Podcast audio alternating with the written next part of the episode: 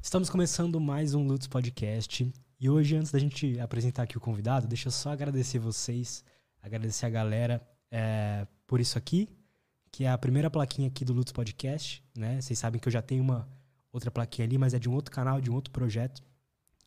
E esse aqui eu tenho muito mais orgulho. Então eu quero agradecer vocês. Essa plaquinha aqui também é uma conquista de vocês. Agradecer minha equipe aí, o Du, o Paulino, que sem eles não seriam possíveis isso. A Ana também, que sem a Ana, imagina. Então, é, é isso, galera. Muito obrigado. E é isso. Vamos trocar ideia hoje com André Freud. Cara, aí, cara? que prazer. Antes de tudo, eu quero agradecer por estar aqui hoje. É um prazer imenso. E, cara, quero te parabenizar por essa placa. Eu sei que é uma conquista né, gigante. E parabéns, você merece muito. Obrigado, tá? cara. É, grato também a todo mundo que está aí nos acompanhando agora. É um prazer estar aqui. Estou muito feliz hoje. Show de bola, cara. Pô, fico feliz aí que você veio com o seu terno raro, de raras ocasiões. Sim. Me sinto lisonjeado mesmo, assim, de ter gente que quer vir aqui no programa Sim. participar e gente legal. Eu vi seu conteúdo lá, achei muito bom, muito bem feito. Obrigado. É, assim, eu sou um cara que consome pouco conteúdo no Instagram, assim, Sim. conteúdo de aprendizado, mas o que eu dei uma olhada lá no seu perfil, foi olhando, eu aprendi muita coisa, cara. Que bom, cara. Então, cara... é bem legal. E é, tem, tem coisa assim, né? Essa, a galera do fitness consegue ter uma essas coisas de antes e depois. É muito motivador, Sim. é muito interessante. Justamente, né? Assim, é um trabalho de quatro a cinco anos, sabe? Assim, é uma dedicação real que eu tenho por isso, é um amor. E tudo que eu tento passar lá dentro é realmente aquilo que eu acredito, é realmente aquilo que eu vivo, realmente aquilo que eu aplico também, né? Você está produzindo conteúdo já faz quatro, cinco anos? Quatro anos, cara. Quatro, quatro anos de muita luta, mas muito amor, muita dedicação. E é um prazer falar sobre isso, porque a galera acha que é de um dia para o outro. E não é de um dia para o outro. Leva tempo. Né? É, a natureza diz isso. Se você plantar uma semente hoje, você não vai colher o fruto é, amanhã. A pessoa vê lá o seu perfil com 44 mil seguidores. Sim. Fala assim, não, esse cara aqui fez um post e explodiu, né? Cara, na verdade, eu comecei assim, a ter uma audiência boa. Assim, começou a crescer de um ano para cá. De um ano para cá começou. E no começo é muito difícil, né? Porque você tá ali já trabalhando, você não vive só daquilo, né? Você tem outras ocupações e como você também produz conteúdo, você sabe. Mas realmente é uma dedicação, uma vida, é tudo o que eu sonhei é, é conquistar a audiência que eu tenho hoje. Eu amo o meu público e eles estão comigo e provavelmente devem, assist, devem estar assistindo agora. Show. Show de bola, cara. Como que você vê assim a galera que, que te acompanha? Qual que é a dor deles assim? O que que eles o que, que eles buscam lá no teu perfil principalmente? Cara, a dor maior é a perda de gordura, principalmente na região abdominal. E poucas pessoas falam sobre isso, né? Sobre obesidade abdominal também. Porque hoje é muito direcionado à obesidade no geral. E isso é importante falar sobre isso, muito importante. Mas as pessoas não falam muito sobre a obesidade abdominal. Não falam muito sobre as repercussões fisiológicas que isso traz para a pessoa, consequência metabólica. Mas falam sobre a obesidade no geral.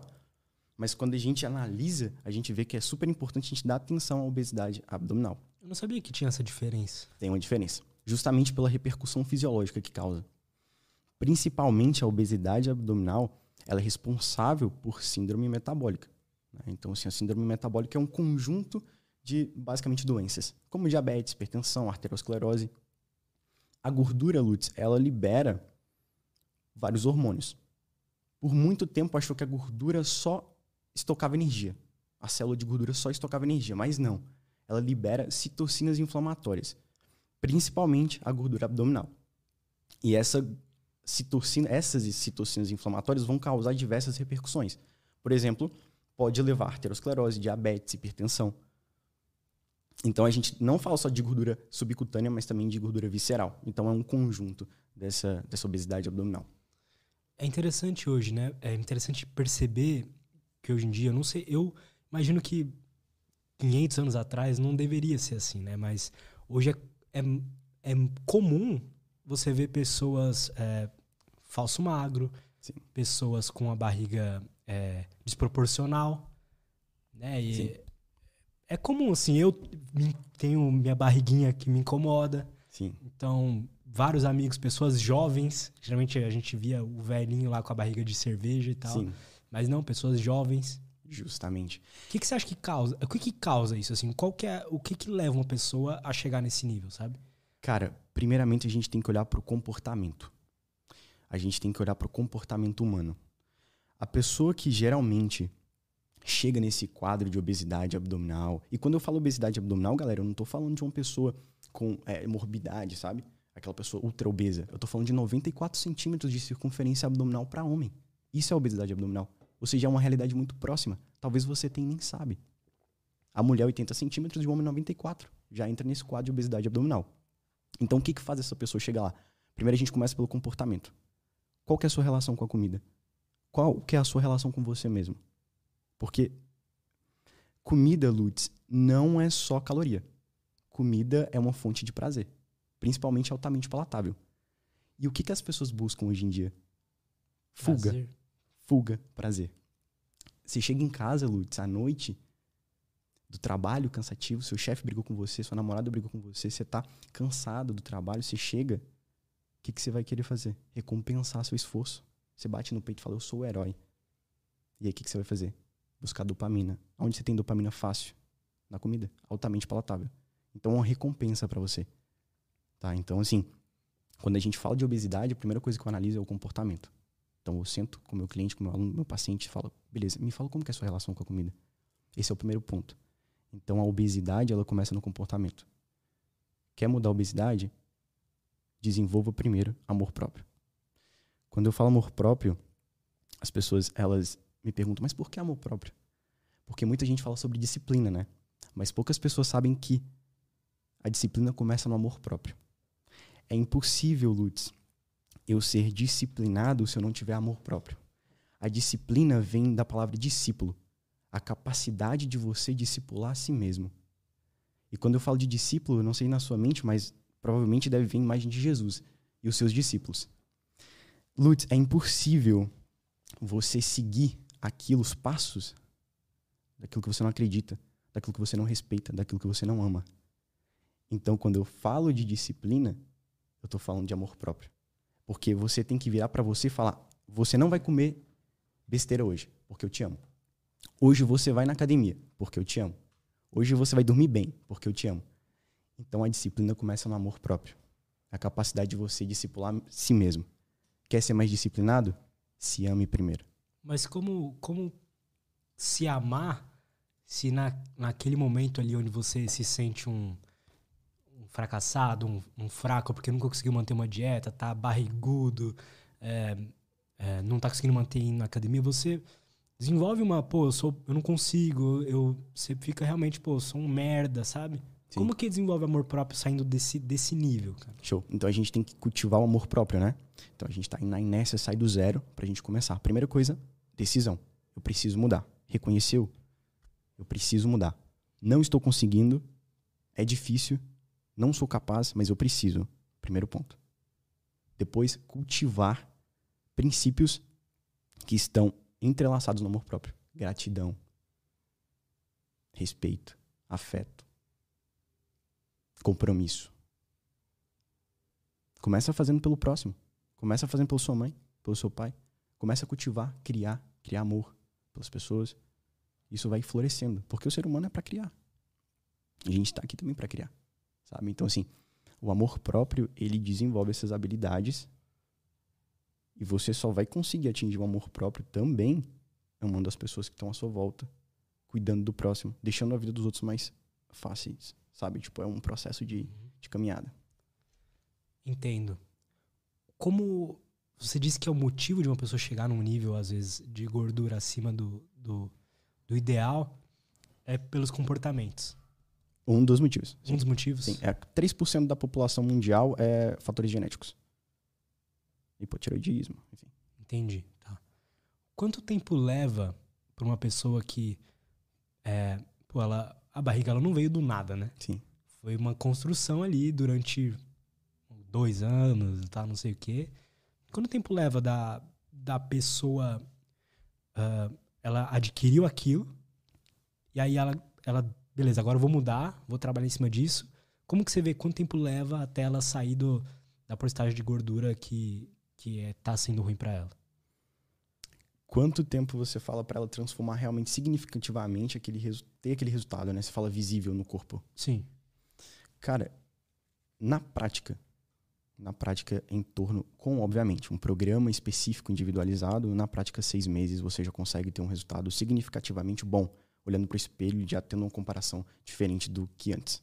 Uhum. Mas isso é cada caso, né? Alguns casos vai ser mais rápido, outros vão demorar mais, mas assim, benefício fisiológico, concreto, mais é, perceptível, seis meses, em média. Depende de cada caso. É, e a galera também confunde muito, né? Perca de peso e emagrecimento. São coisas diferentes. A perca de peso é quando eu altero, diminuo toda a minha composição corporal. Massa muscular, água, produtos metabólicos, gordura. Já o emagrecimento não, é diferente. O emagrecimento eu tenho uma redução do percentual de gordura e uma manutenção ou ganho de massa muscular. Esse é o emagrecimento. Então, o que é mais saudável? Obviamente, o emagrecimento. Então, como emagrecer? Assim, qual que é o processo? Primeiro, é, primeiro processo para você emagrecer é tomar atitude, decisão e atitude. E começar a olhar o seu comportamento com a comida, o seu comportamento com você mesmo, analisar. Beleza, analisei, eu quero decidir, eu quero mudar esses comportamentos, eu quero mudar, tomou atitude, começou a treinar. Começa treinando pelo menos três vezes na semana, regularmente. Comece equilibrando a alimentação. Ah, eu não consigo fazer. Não precisa fazer, começar a fazer dieta. Equilibre a sua alimentação. Principalmente alimentos in natura e minimamente processados. Começa a dormir melhor. Começa a se hidratar corretamente. Começa é, ter alguém para te chamar alguém para também te motivar, algum parceiro de treino, sabe? Isso é importante também, porque às vezes você tá, como você tá num processo frágil, você ter alguém para estimular, sabe? Não, vamos hoje, sabe? Então assim, é importante você ter alguém também, algum parceiro de treino. Se for você sozinho, vai sozinho. Mas se tiver essa opção, é importante, eu acho interessante. Tem uma o Fábio que veio aí também, ele é, mostrou uma ele falou sobre uma pesquisa que mostra que a taxa de adesão ao treino aumenta quando você tem um, um parceiro de treino. Sim, isso porque a gente. Quando a gente coloca outra pessoa no meio, a gente aumenta nosso nível de comprometimento. Porque dizer não para si, ou até mesmo assim, às vezes é difícil. Hoje eu não quero treinar. Mas você vai ter que dizer dois nãos para você e para a pessoa agora. Porque você vai faltar com você e com outra pessoa. Então as pessoas não entendem isso. Para você facilitar um hábito, para você criar um hábito, na verdade, você tem que facilitar o hábito. Certo? Uhum. E a mesma coisa para você quebrar um mau hábito. Você dificulta ele. Então, assim, você tendo outro, outra pessoa para comprometer com aquele programa de treino, enfim, é, é facilitar o seu hábito. Sabe? Porque vai ser uma autossabotagem se você faltar com outra pessoa também. Entende? Entendo, cara. A, a questão da, da gordura no corpo, seja visceral, seja. Uh, como fala outro nome? É, subcutâneo. Subcutâneo. Quão, como isso afeta a gente, assim? O que que isso afeta da nossa cognição? O que que isso afeta da, do nosso corpo, metabolismo, enfim? Show. Bom, como eu disse, a gordura, a célula de gordura faz muito mais do que só armazenar energia. Ela libera diversas citocinas inflamatórias, que são hormônios que causam repercussões fisiológicas. Uma dessas adipocitocinas, desses hormônios, é a leptina. A leptina, ela atua lá no seu hipotálamo, nos neurônios orexígenos. Ela inibe a fome. Esses neurônios são neuropeptídeo Y e GNA Gold. Eles sinalizam para você ter fome. Ela inibe esse, essa reação nos seus neurônios. Ok, quando acontece essa inibição, eu tenho um aumento do sistema nervoso simpático. E o aumento a liberação de catecolaminas, que aumenta a lipólise, que é a quebra de gordura. Então, olha só. A leptina é uma adipocitocina boa. Ela inibe a fome, aumenta a saciedade, aumenta a queima de gordura, né? a lipólise, que é um dos processos da queima de gordura. Só que ela no obeso, ela é mais liberada, porque o obeso tem mais tecido adiposo, tem mais gordura, certo? Uhum. Porque é óbvio, pô, se a leptina é liberada pelo tecido adiposo, o obeso ele tem mais leptina, então era para ele estar tá mais saciado e queimando mais gordura. Tendo, na verdade, não queimando mais gordura, mas tendo uma lipólise maior. E por que, que isso não acontece? Por quê? Dá um regulation de receptor de leptina. É simples. Quando você libera, por exemplo, 10 leptinas por minuto e tem 10 receptores, tudo bem, vão se ligar. Agora, e quando eu libero mil leptinas e tenho 10 receptores? O seu corpo pensa, ele não precisa desse antireceptor porque já tem muita leptina. Dá um regulation de receptor de leptina. E aí o que, que acontece? A leptina não faz a sua ligação no hipotálamo e não dá as cascatas que ela precisaria. Ela não funciona como deveria. Resistência à leptina. E o que faz ela funcionar do jeito que deveria? Ela ligar ao seu receptor. Só que como você está com baixo receptor, ela não vai ligar. Você tem, por exemplo, outro, outro fator também. Vamos lá. Um excesso de leptina dá um regulation de receptor. Eu diminuo os receptores. Beleza. Só que aí tem outra adipocitocina, que é o TNF-alfa, que inibe as cascatas de reações quando a leptina se liga ao seu receptor, seu receptor. Então, mesmo que você tenha essa ligação de receptor, ainda não vai funcionar como deveria devido a outra adipocitocina que é o TNF-alfa. Ou seja, percebe que é uma bola de neve? Uhum. É, é, basicamente você jogar contra você. Né? O tecido adiposo, em maior quantidade, faz todas essas repercussões. Então, a leptina, para resumir, é uma adipocitocina ligada à fome, ao aumento de, de perdão, ao aumento de saciedade e ao aumento da, do metabolismo de gordura, devido à lipólise. Quando eu tenho muita leptina, eu tenho um down regulation de receptor, ela não funciona como deveria. Uhum. Então, obviamente, a, a, o paciente ele não vai ter ali é, uma saciedade regulada. Então, e a metabolização de gordura também. A lipólise vai ficar prejudicada, que é a quebra de gordura. É só isso que regula a saciedade? É essa... Não, tem outros, por exemplo, a colicistoquinina. É outro hormônio liberado quando você consome alimentos ricos em gorduras boas, você tem essa liberação desse hormônio pelo intestino, que é a colicistoquinina, que também age nesses neurônios. Então não é só a leptina, porém o obeso vai ter essa resistência à leptina, então é, provavelmente ele vai ter mais fome durante o dia. Que interessante, cara. E daí, e como que ele regula isso? Emagrecendo. Sim, emagrecendo. Ó, vamos lá. Para você. É... Ah, André, tem como recuperar os receptores, né? Porque teve um down regulation, as pessoas devem se perguntar isso. Sim, tem. Porém, o que, que acontece? Você precisa emagrecer. Então, é emagrecendo que você vai regular o seu eixo hormonal. E a leptina é um hormônio, é de postocina. Então, assim, esse é o primeiro passo. Foca no emagrecimento, tá? E quando é, a galera fala, ah, mas beleza, eu quero emagrecer, mas eu não sei por onde começar, começa pelo básico. Né? Fazer exercício, alimentação e, e tudo mais. E uma coisa interessante também é que fazer exercício melhora essa resposta à leptina também, é, e gera é, um, outros fatores né, que as pessoas às vezes não entendem. Que muita gente pensa que o emagrecimento, o, o exercício no emagrecimento é só para queimar caloria. E não é. A estratégia é gerar repercussões fisiológicas adaptativas. Por exemplo, o exercício ele aumenta as mitocôndrias. E as mitocôndrias são organelas que queimam gordura. É lá que você queima gordura, dentro da mitocôndria. O exercício faz biogênese mitocondrial, ou seja, aumento de mitocôndrias. Se eu tenho mais mitocôndrias, eu tenho mais capacidade de queimar gordura.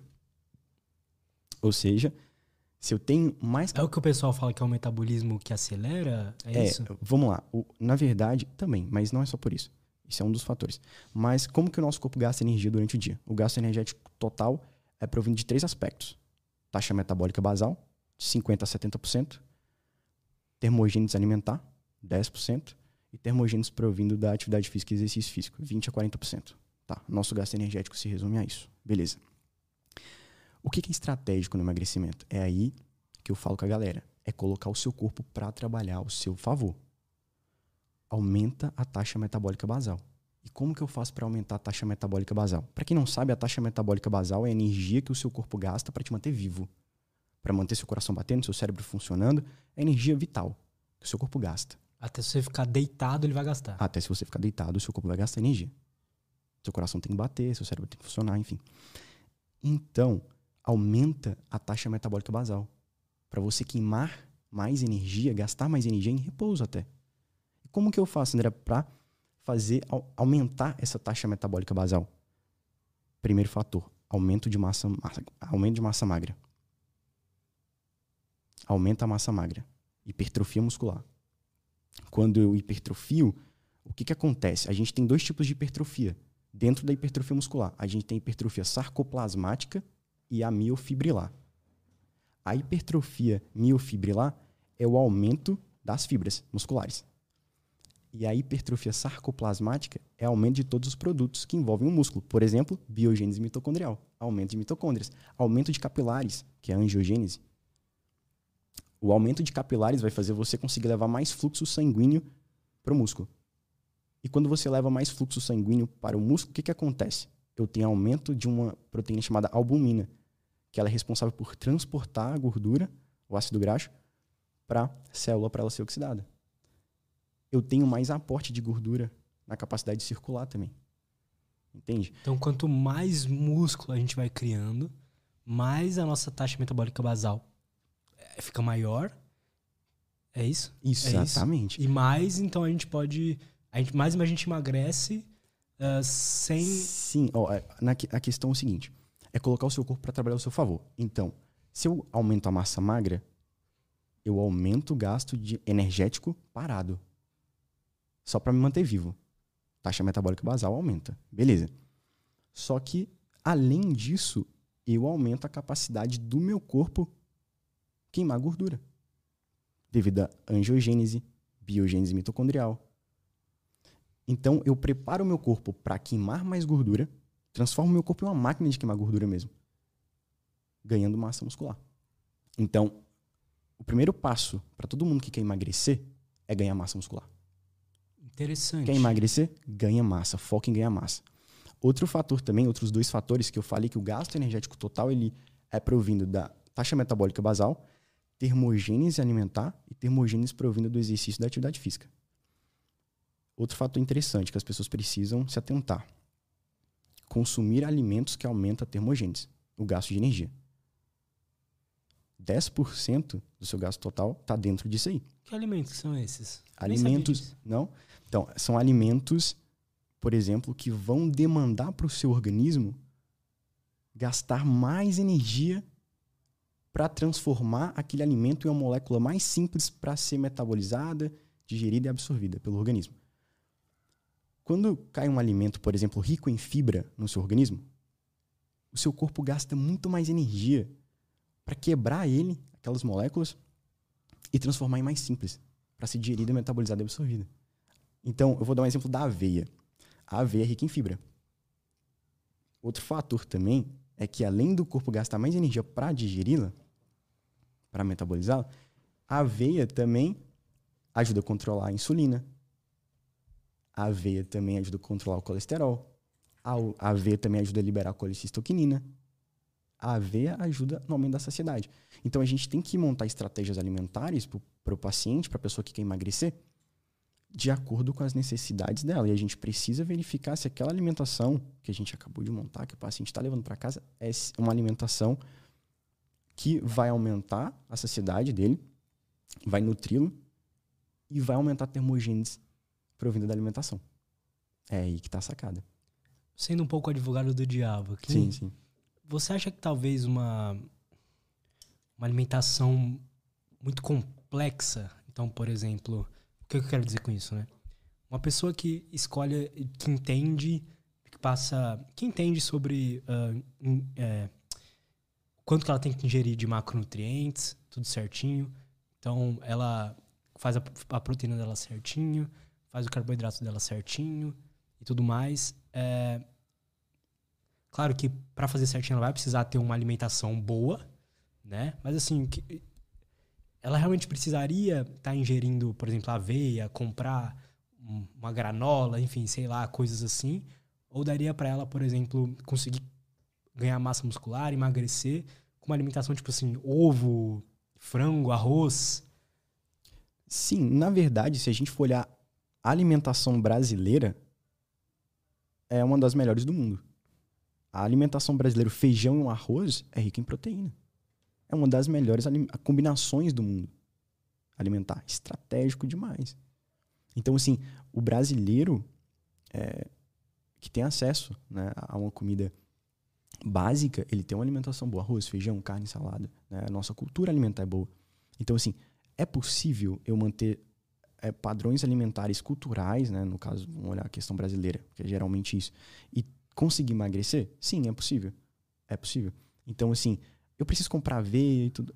Eu recomendo sempre você preferir alimentos in natura e minimamente processados, como aveia, frutas, legumes, tudo que é mais natural possível. Então, se você fazer só essa opção, cara, você já está muito acima da média em relação à saúde e você também vai estar colocando nutrientes para o seu organismo que vão beneficiar. Por quê? Alimentos in natura, que são alimentos mais saudáveis, é, no aspecto mais naturais possíveis, eles são ricos em fibras.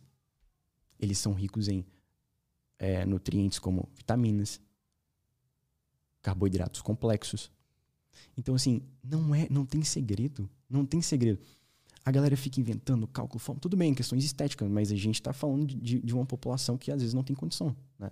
Às vezes de manter uma dieta regrada, fazer marmita, sabe? Pô, quem é que. É para poucos, é pra né? poucos, cara. Então vamos, vamos olhar para a realidade? Vamos olhar para a realidade? O que, que acontece? Você consegue ter uma alimentação saudável só preferindo alimentos in natura e minimamente processados.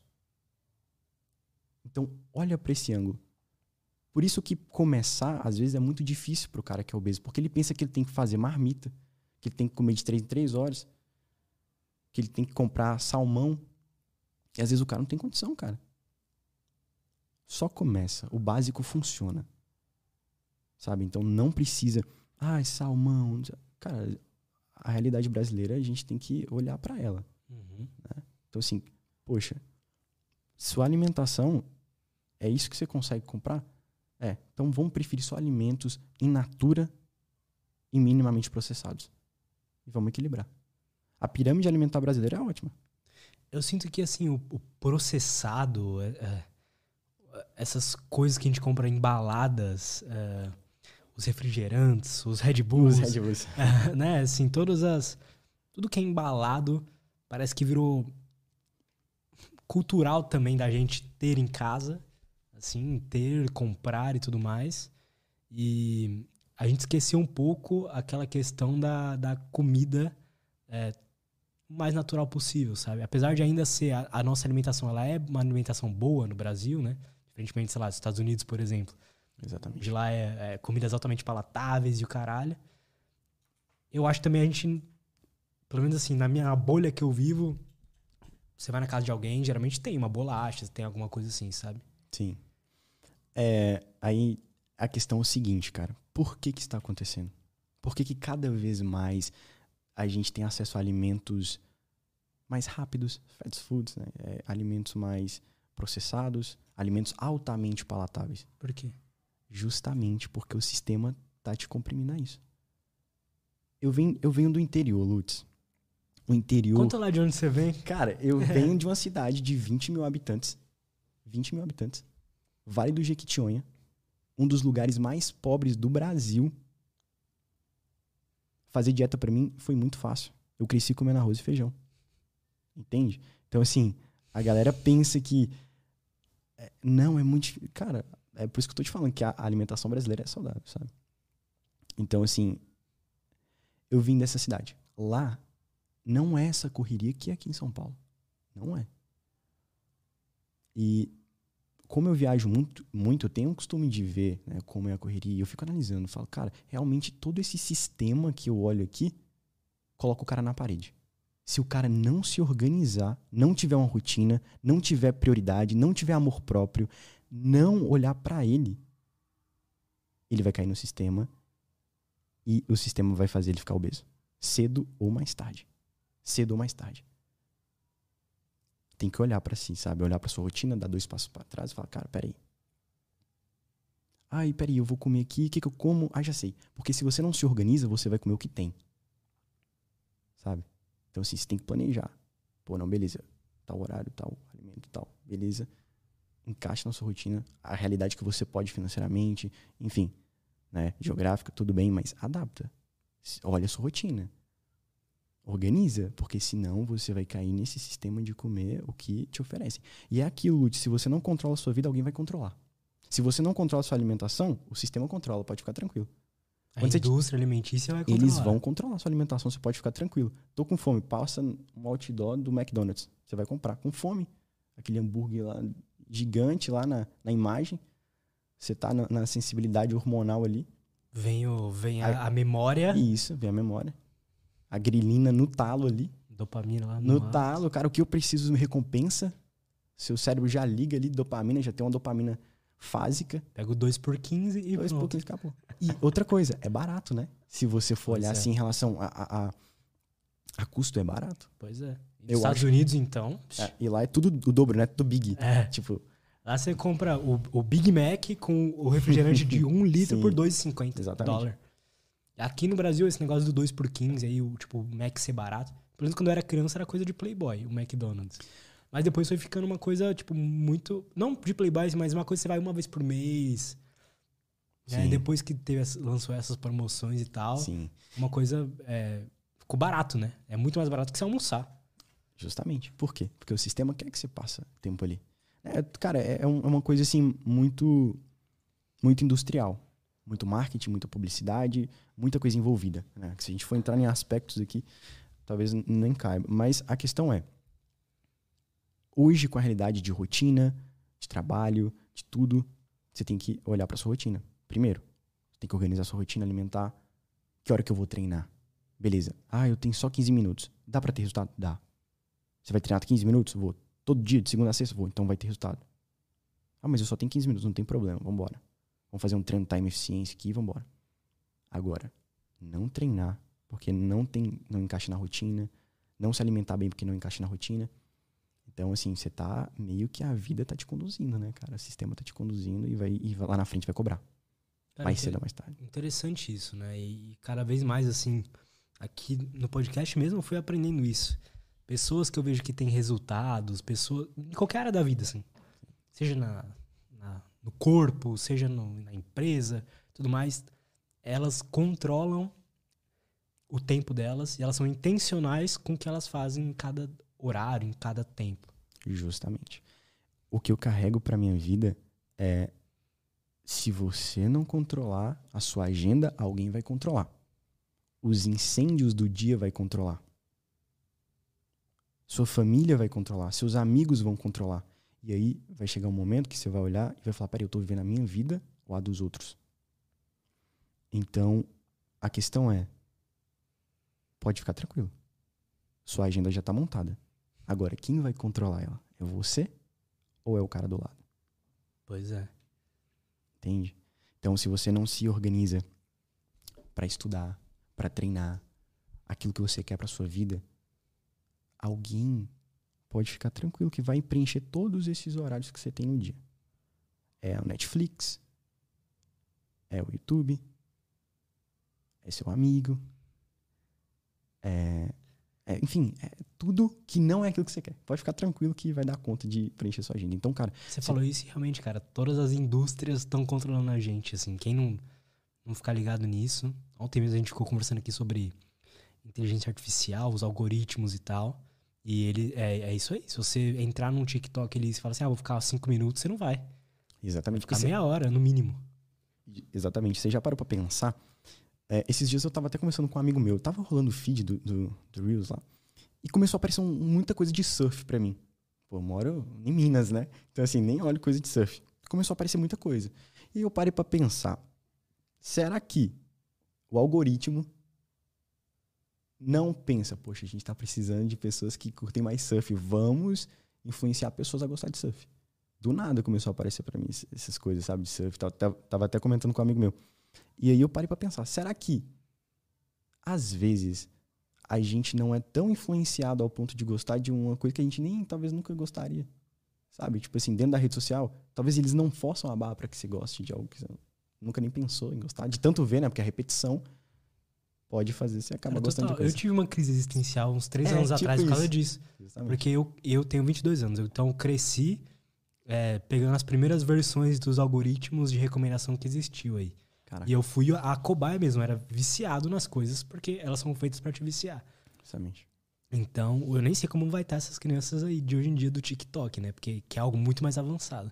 Mas eu cresci no sendo viciado em YouTube, em Facebook.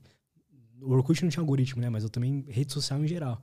E aí, é, depois de um tempão, eu fiquei, calma aí. Tudo que eu vejo eu gosto, só me recomenda coisas que eu concordo.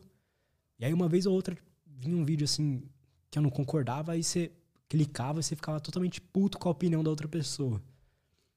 E aí você começa a identificar que, pô, o algoritmo só me recomenda coisas que eu assisto. Né? Ele pega assim, você já assistiu tudo isso aqui, então você vai gostar disso. Ele só quer ele só vai te recomendar coisas que você gosta. Justamente. E exatamente tem isso, né? Então, então você começa... não sabe o que, que é, o que, que sou eu, o que, que é a bolha que eu tô, né? Justamente. Exatamente. Aquele ponto, né? Será que eu gosto do que eu gosto porque eu gosto? Tem essa inclinação? Ou é porque a indústria quer que eu goste? Né? Então, assim. É a gente precisa parar para pensar. Eu acho que hoje a gente vivendo muito no automático, a, a, nossa, nossa geração, né? Você tem 22, eu tenho 25, a gente sabe que hoje, se a gente olhar para mesmo muitas pessoas próximas da gente, a gente vê que a galera tá muito no automático, né? Muito no automático e, sem perceber, estão sendo conduzidas para caminhos que talvez nem gostariam. Então, assim, talvez lá na frente pode ser até mesmo tarde demais. Cara, eu sinto isso. Eu sinto. Tem, é, parece que algumas pessoas próximas parece que elas estão num mundo de zumbi, assim. Justamente. E justamente são essas pessoas, né, assim, que você vai falar, cara, não, vamos, vamos ter um projeto, vamos ter um plano, vamos fazer alguma coisa tal. Não, deixa para depois, não sei o quê. Porque eles acham tudo muito difícil, né? Essa geração nossa, eles acham tudo muito difícil. Eles não aguentam mesmo, assim, é, o preço que você tem que pagar pelas coisas. É uma geração muito, infelizmente, que tá caminhando pro automático. E é, que é, não tem muito uma... prazer aqui, tem muito prazer no hambúrguer, então para quê? Exatamente. Como é que, prazer na, no exercício? Exatamente, como Wesley fala, né? Do, é, mimados dopaminérgicos. Exatamente. Então, vocês são mimados. Nós estamos em um sistema que te mima. Então, é isso, cara. Eu acho que a questão toda é você procurar prazer nas coisas simples, saber o que, que você quer, o que, que eu quero pra minha vida. Eu, eu sempre usei uma técnica muito importante para mim que mudou minha vida que é a regra dos cinco anos. Você conhece, Lutz? É o seguinte. Como que você quer estar daqui a cinco anos? É essa visualização, é essa pergunta que você tem que fazer hoje para você. E detalhar qual carro que você está dirigindo, como que você quer estar socialmente, trabalho, família. Isso é o segredo de você estar na frente no mundo. É você se perguntar o que, que eu quero para mim daqui a cinco anos e olhar para você hoje. Tá compatível? Não tá? Muda. Você não é uma árvore. Você pode mudar a qualquer hora. Não tá legal aqui? Vai para lá. Vamos ajustar. Não tá ruim, então vamos mudar, dá tempo. As pessoas acham que são tarde demais. sou velho demais. Eu tenho um amigo com 25 anos falando que é, tá tarde demais para mudar. É, é, triste, né, cara? Exatamente. Assim, às vezes é, é um amigo, uma pessoa que a gente se importa. Justamente. Pessoas próximas. Tá tarde, tarde, você tem 25 anos, acorda. Entende? Então, assim, não só. Cara, e não só pessoas de 25 anos, mas pessoas de 50 que falam, tá tarde, tarde nada, cara. Você tem. Vambora. Tem, tem tempo, dá tempo, você tá respirando, tá no game. Vamos mudar seu time, vamos ter propósito, é isso, você quer isso, então vamos, ajusta. O que, que você quer para você? Se pergunta. As pessoas hoje, elas não querem ficar sozinhas com elas mesmas, sabe? É o tempo todo música, podcast, não sei o quê. Fica um pouquinho sozinho com você. Cara, é verdade. Né? Fica um pouquinho sozinho com você. Dá 10 minutos. Mas aí começa todo o problema. É quando você não tem a capacidade de ficar sozinho com você mesmo. Aí começa todo o problema. Você tem que ter essa capacidade de se escutar. Fecha 30 minutos no quarto, só você. E me fala, me conta. As respostas vêm. As pessoas falam, ah, eu quero, quero uma direção. Já se perguntou? Já sentou no quarto, só trancou a porta, só eu, meu microambiente. O que, que eu quero para mim? Faz esse exercício hoje. O que, que eu quero para mim? O que, que eu quero para mim daqui cinco anos? Vambora, garra. É isso.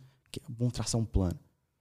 É você e você. Você tem que se admirar, você tem que acreditar em você. E aí que começa toda aquela questão do amor próprio que eu te falei, a capacidade de se autodiscipular, ser discípulo de si mesmo, né? Porque a disciplina começa aí. Como é que foi o seu início, assim, a sua de sair lá do moleque pra virar o cara que fica maromba?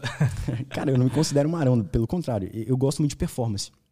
Claro, eu também gosto de ter uma estética legal, busco melhorar cada vez mais, mas eu, eu olho mais para performance e saúde, sabe? É uma coisa que eu olho bastante. Mas então, como que eu saí? Como que eu comecei, na verdade, né, cara? Eu comecei muito novo. Eu lembro que o meu padrinho e a minha prima me levaram na academia porque eu era muito magro. E aí eu, eu perguntei para eles assim, mas eu não vou emagrecer mais? Porque para mim era, a academia era só para emagrecer. Aí eles falaram, não, você vai ganhar massa. Massa muscular. Aí eu achei aquilo interessante. Eu falei, peraí, é possível isso? Eu comecei a estudar.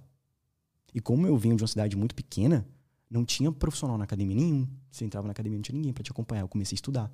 E aí eu comecei a estudar tanto que eu comecei a corrigir os alunos na academia. Falei, não, cara, não é assim, é assim, tal, tal. Aí eles começaram a me perguntar. E a dona da academia viu eu fazendo isso, com 15 anos. Aí ela falou: por que você não quer trabalhar aqui, não? Ah, tipo assim, a gente, né? Cidade pequena, a galera sabe como que é. Aí eu falei: quero, agora. E aí comecei, comecei, comecei. Fiz 17 anos, entrei na faculdade de educação física. Eu sou bacharel em educação física, sou pós em medicina esportiva e hoje eu curso nutrição. E aí eu comecei a fazer educação física. Eu sempre soube o que eu queria, sabe? Sempre. Passei muito momento difícil, cara. Assim, foi eu, minha mãe meu pai, a gente batalhando muito, sabe, para mim, para me formar e tudo. E nesse processo, cara, eu vi muito cedo que eu, precisa, eu precisava ser duas vezes melhor do que todo mundo. Da onde eu venho, você tem que ser duas vezes melhor. Não tem como você chegar aqui sem ser duas vezes melhor. Você tem que fazer mais. Mais. Minha cidade, eu comecei era mato. Era mato. Comecei na rede social, era mato. Chegava na faculdade, os caras me zoavam. Fundão, sabe? Tipo assim, oh, o carinha que fala sobre emagrecimento. Postando vídeo, sabe? Ninguém, ninguém faz isso, assim. Sim. E eu lembro que teve uma vez, cara, isso para mim foi um momento que marcou muito, que fez eu, eu realmente acender a chama de querer ser melhor. Eu ia para a faculdade, a cidade que eu morava, a, a faculdade era tipo 110 quilômetros, era em outra cidade. E eu sempre lia, sabe? E aí eu ia em pé no ônibus e voltava. A gente ia 4 horas da tarde e voltava meia-noite. E aí, cara, era é, é muito, muito pesado. E eu ia em pé no ônibus e tal, uma hora e meia, tranquilo. E aí à noite apagava a luz, que a galera tinha que dormir, que no outro dia tinha que trabalhar. E apagava a luz. Eu descia a luz do celular e continuava lendo, estudando. Tal, tal, tal. E teve um dia que eu tava estudando e um cara gritou lá no fundo: Cara, por que, que você estuda tanto? Você vai formar para servir café? E tipo assim, naquele momento eu não tenho nada com quem serve café. É uma profissão. Se precisar, eu faço. Mas não era aquilo que eu queria para mim. Eu fiquei calado, abaixei a cabeça e ele despertou em mim uma vontade incondicional de se precisar eu sirvo café, mas não é ali que eu vou ficar. Então, é, é isso, cara. Eu comecei nisso, nessa pegada, nesse time. E as coisas foram acontecendo, sabe? Mas demorou muito. Demorou bastante, tem que ter paciência. E eu ainda continuo, quero ter muito, muita meta, muito objetivo, quero continuar evoluindo muito mais, sabe? Sou novo. E com fé e disciplina a gente chega lá. Porque feliz não é quem tem, feliz é quem busca. Verdade. O que que te motiva, assim, de, de continuar, por exemplo, né? O, que, que você vê que faz uma pessoa ficar desmotivada na hora de, de emagrecimento? Porque o que mais tem, e você me corrija se eu estiver errado, mas é a minha visão, são pessoas que já tentaram várias vezes emagrecer, né? ou mudar, enfim, qualquer coisa na vida, mas a gente tá falando aqui de emagrecimento. O que mais tem é pessoas que tentam e, e param. O que que te motiva a não parar? E como que você, você que tem seus alunos, sabe, como é que você faz para essas pessoas não desistirem, sabe? O que que faz uma pessoa não desistir? Qual é seu porquê? Por que, que você quer emagrecer? Aí o aluno fala para mim, porque eu quero me vestir bem. Não. Seja mais profunda que isso. Por que, que você quer emagrecer? Ah, porque eu quero para os meus amigos me pararem de zoar. Não, seja mais profundo que isso. Por que, que você quer emagrecer? Aí a pessoa começa a achar dentro dela o porquê. Porque o seu porquê, o seu motivo é um propósito potente. É isso que te dá vantagem no dia mal. É lindo, Lutz, dar o primeiro passo. A galera fala o primeiro passo é o mais difícil. Discordo. O primeiro passo é o mais fácil, dopamina no talo. Agora eu quero ver no dia mal. Então, É o seu porquê que vai te dar a vantagem que você precisa. Qual que é a vantagem que você precisa? Olha o seu porquê, olha atrás, olha a dor, a dificuldade. Seja, escava, sabe? O, o seu porquê é algo que está dentro que você tem que escavar. Escava, escava, você vai achar. E quando você descobre o seu porquê, nada te para, você fica inabalável. Então, sim, as pessoas começam e param. Mas eu te garanto, uma pessoa com porquê claro, ela descansa, mas ela não para não. É, num dia bom é fácil, né? Num fazer. dia bom é fácil. No é dia... muito fácil. No dia que você tá. Aquele dia que você acorda e fala assim, não, hoje eu tô foda. É você fácil. consegue fazer tudo. Você fica produtivo, você vai pra academia, você faz a porra toda. Agora, no dia que você acorda um pouco piorzinho, já já fica difícil, cara. Eu mesmo, eu erro muito nisso, assim, de... Às vezes num dia que tá... Que eu, você cria isso, né? Você fala assim, pô... Todos, para mim, todos os meus dias, eles são meio que iguais, assim, de tempo, de trabalho e tudo mais. Mas tem dias que às vezes você acorda por algum motivo, que ninguém sabe por que você acorda meio para baixo, sei lá. E eu falo, não, hoje tá muito corrido, eu não vou conseguir ir pra academia. Sabe? Sim. É... São várias desculpas que vêm na hora. Justamente por isso que eu falo para você programar a sua rotina, né? Para você programar sua rotina, programar, perdão, programar aquilo que você quer, tudo certinho para que quem programa, quem se antecipa governa. Então, quem tem o poder de programar antes de organizar, antes pode improvisar. Então, é o seguinte, é, eu programei minha rotina aqui.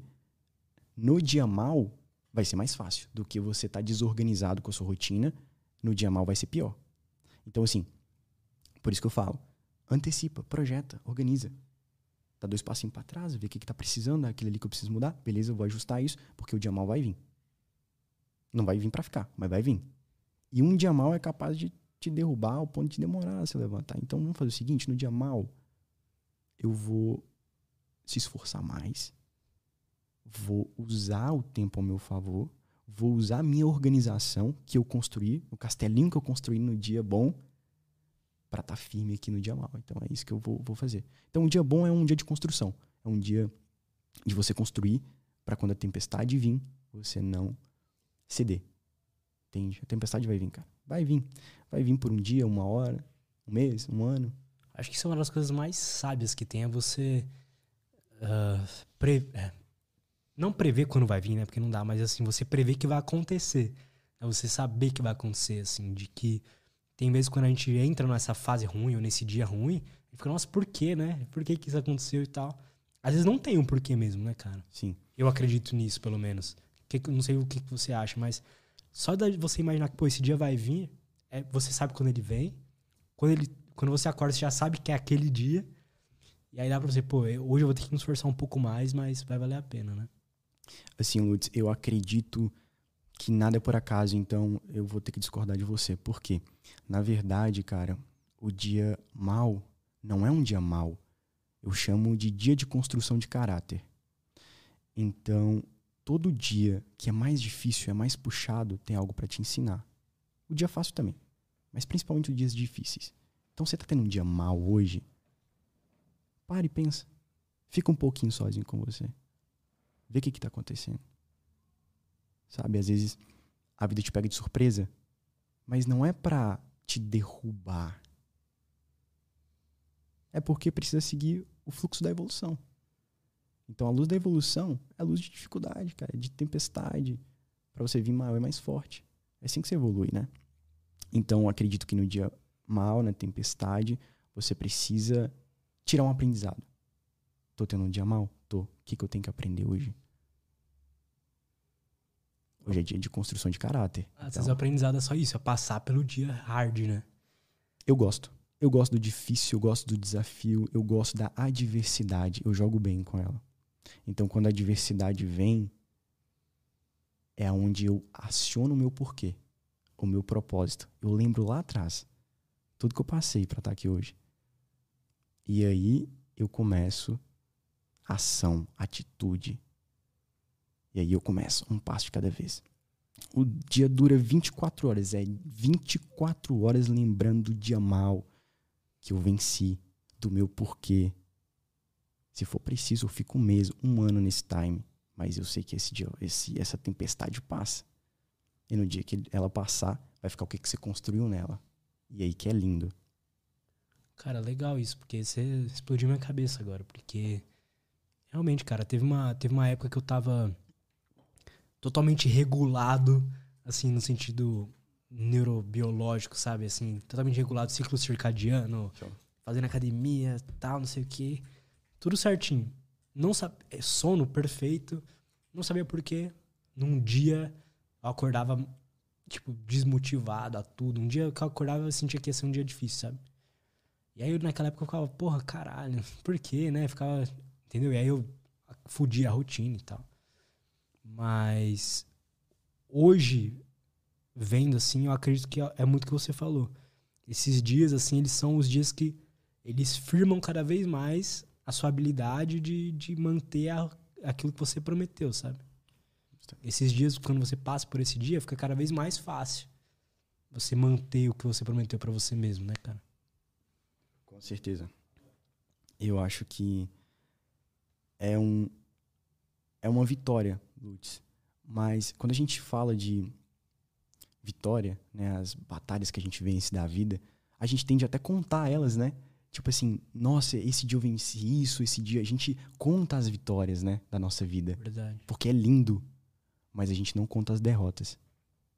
E é aí que tá. A chave tá aí. Conta as derrotas também. Aquele dia eu perdi, mas por quê? Aquele dia foi difícil, mas por quê? Ah, porque eu tenho que melhorar isso. Verdade. A gente só conta as vitórias. É fácil contar a vitória. O ego infla. Agora, conta a derrota. Analisa a derrota. Conta ela também. Eu falo isso porque eu conto elas. Se eu cheguei até aqui, não foi só contando vitória. Pelo contrário, né? É porque a gente. Isso é todo ser humano. Tem a mania de quando conquista uma coisa, cria- cria-se uma narrativa do herói dentro da gente. Uma, uma narra- que é o ego que cria. Cria uma narrativa de que, pô, nossa, a minha, no meu caso, era, nossa, eu morei numa sala comercial, porra, todo fudido, tá, não sei o quê, não dava nem pra tomar banho direito, que o chuveiro não funcionava, de lavava a pia, lavava a louça na pia no banheiro. Aí eu consegui conquistar o que eu conquistei. Tipo, você cria isso. Mas se você realmente analisar mesmo, não foi as vitóriazinhas que você conseguiu, assim. Foi. Você se fudeu muito mais do que você ganhou. Você se fudeu muito mais, assim, muito mais. Se você olhar, eu errei muito mais do que acertei. Justamente. E é aí que eu falo. O cara, ele precisa se fuder pra ele acordar. André, qual o melhor pré-treino? Toma uma gaia pra você ver. Toma uma verdade. galha. Você tá lá todo dia, fulminante. Todo dia. Segunda a segunda, domingo. Os caras batem na minha academia lá domingo. Que, que foi? Tomei uma galha, vambora treinar. Isso aí. Cara, o que acontece? As pessoas, elas têm que usar esse combustível também. E a melhor coisa que você faz pro cara é mandar ele se fuder. Vai se fuder, mano. Você precisa melhorar. Você é meu amigo? Então vamos. Você precisa melhorar, cara. Então é isso. Aí o cara chega.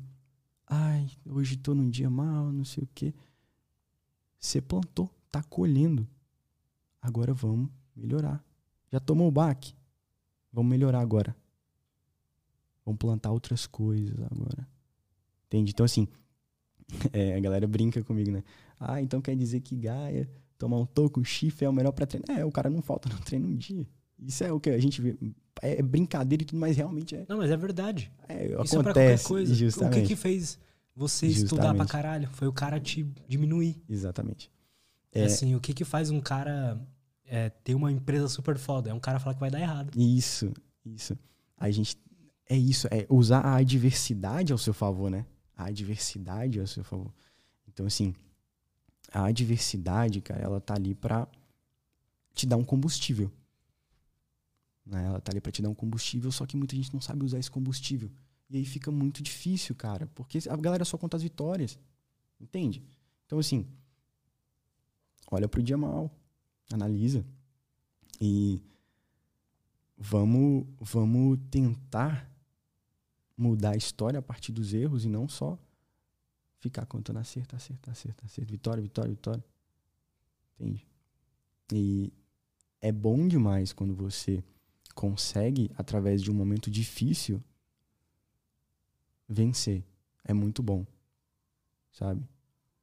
E eu, eu, cara, eu já passei muita coisa difícil nessa vida, então eu tenho propriedade pra falar de dificuldade. Tenho propriedade. Como eu te disse, eu vim do Vale de Jequitinhonha, o lugar mais pobre do Brasil, daí você imagina. Então, assim, tá aqui hoje é uma vitória.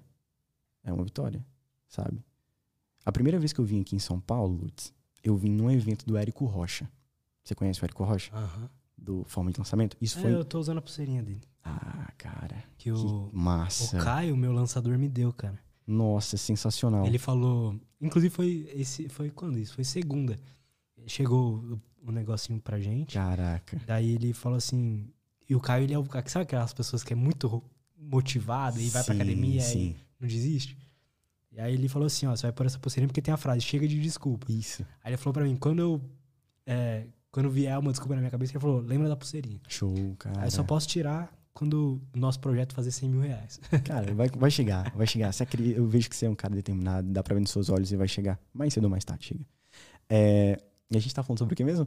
Cara, que você tá- ia falar que você foi no evento, primeira vez que você veio em São Paulo. É. A primeira vez que eu vim em São Paulo, Lutz, veio um amigo meu, o Wilke. Inclusive, ele deve estar assistindo agora. Um abraço.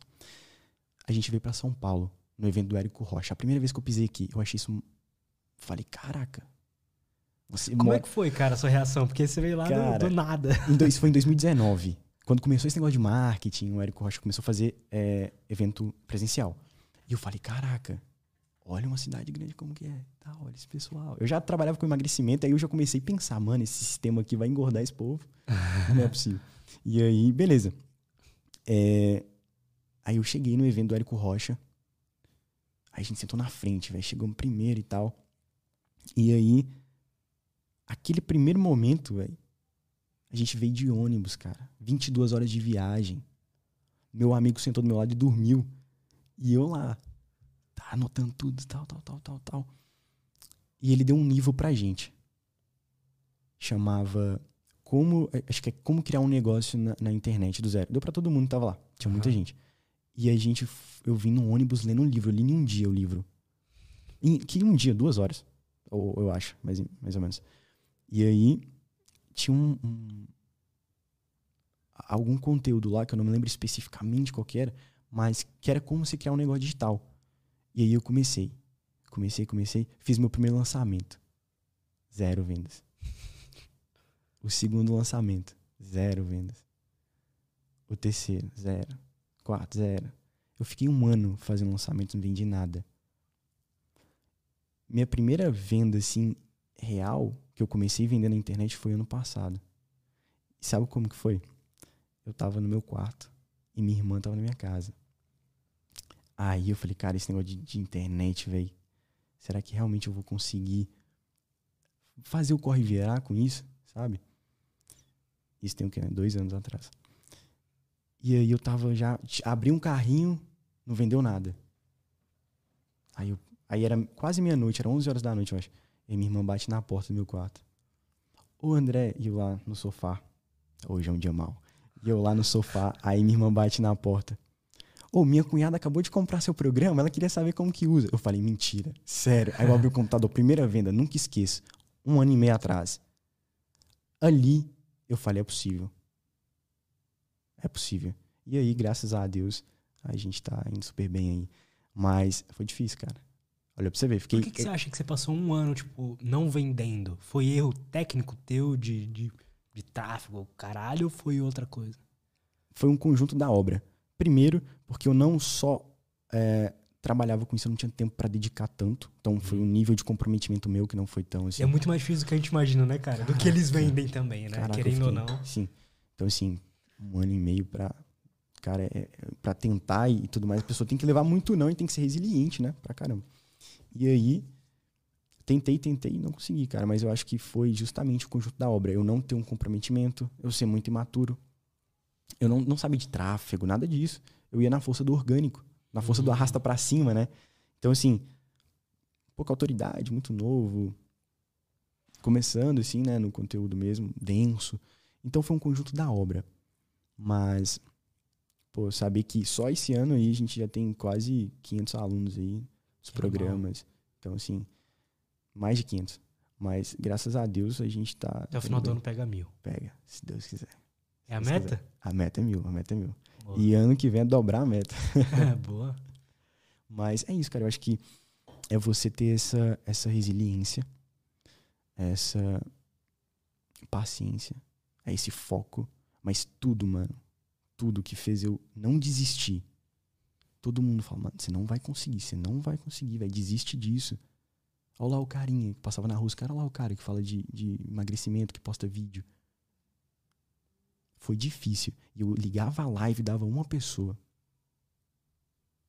E eu falava na live, não desista dos seus sonhos, para uma. Então, assim, cara, é uma caminhada que só quem viveu sabe, sabe o que, que é. Mas graças a Deus a gente tá caminhando. Falta muito, eu tenho metas muito grandes e um dia a gente vai chegar lá.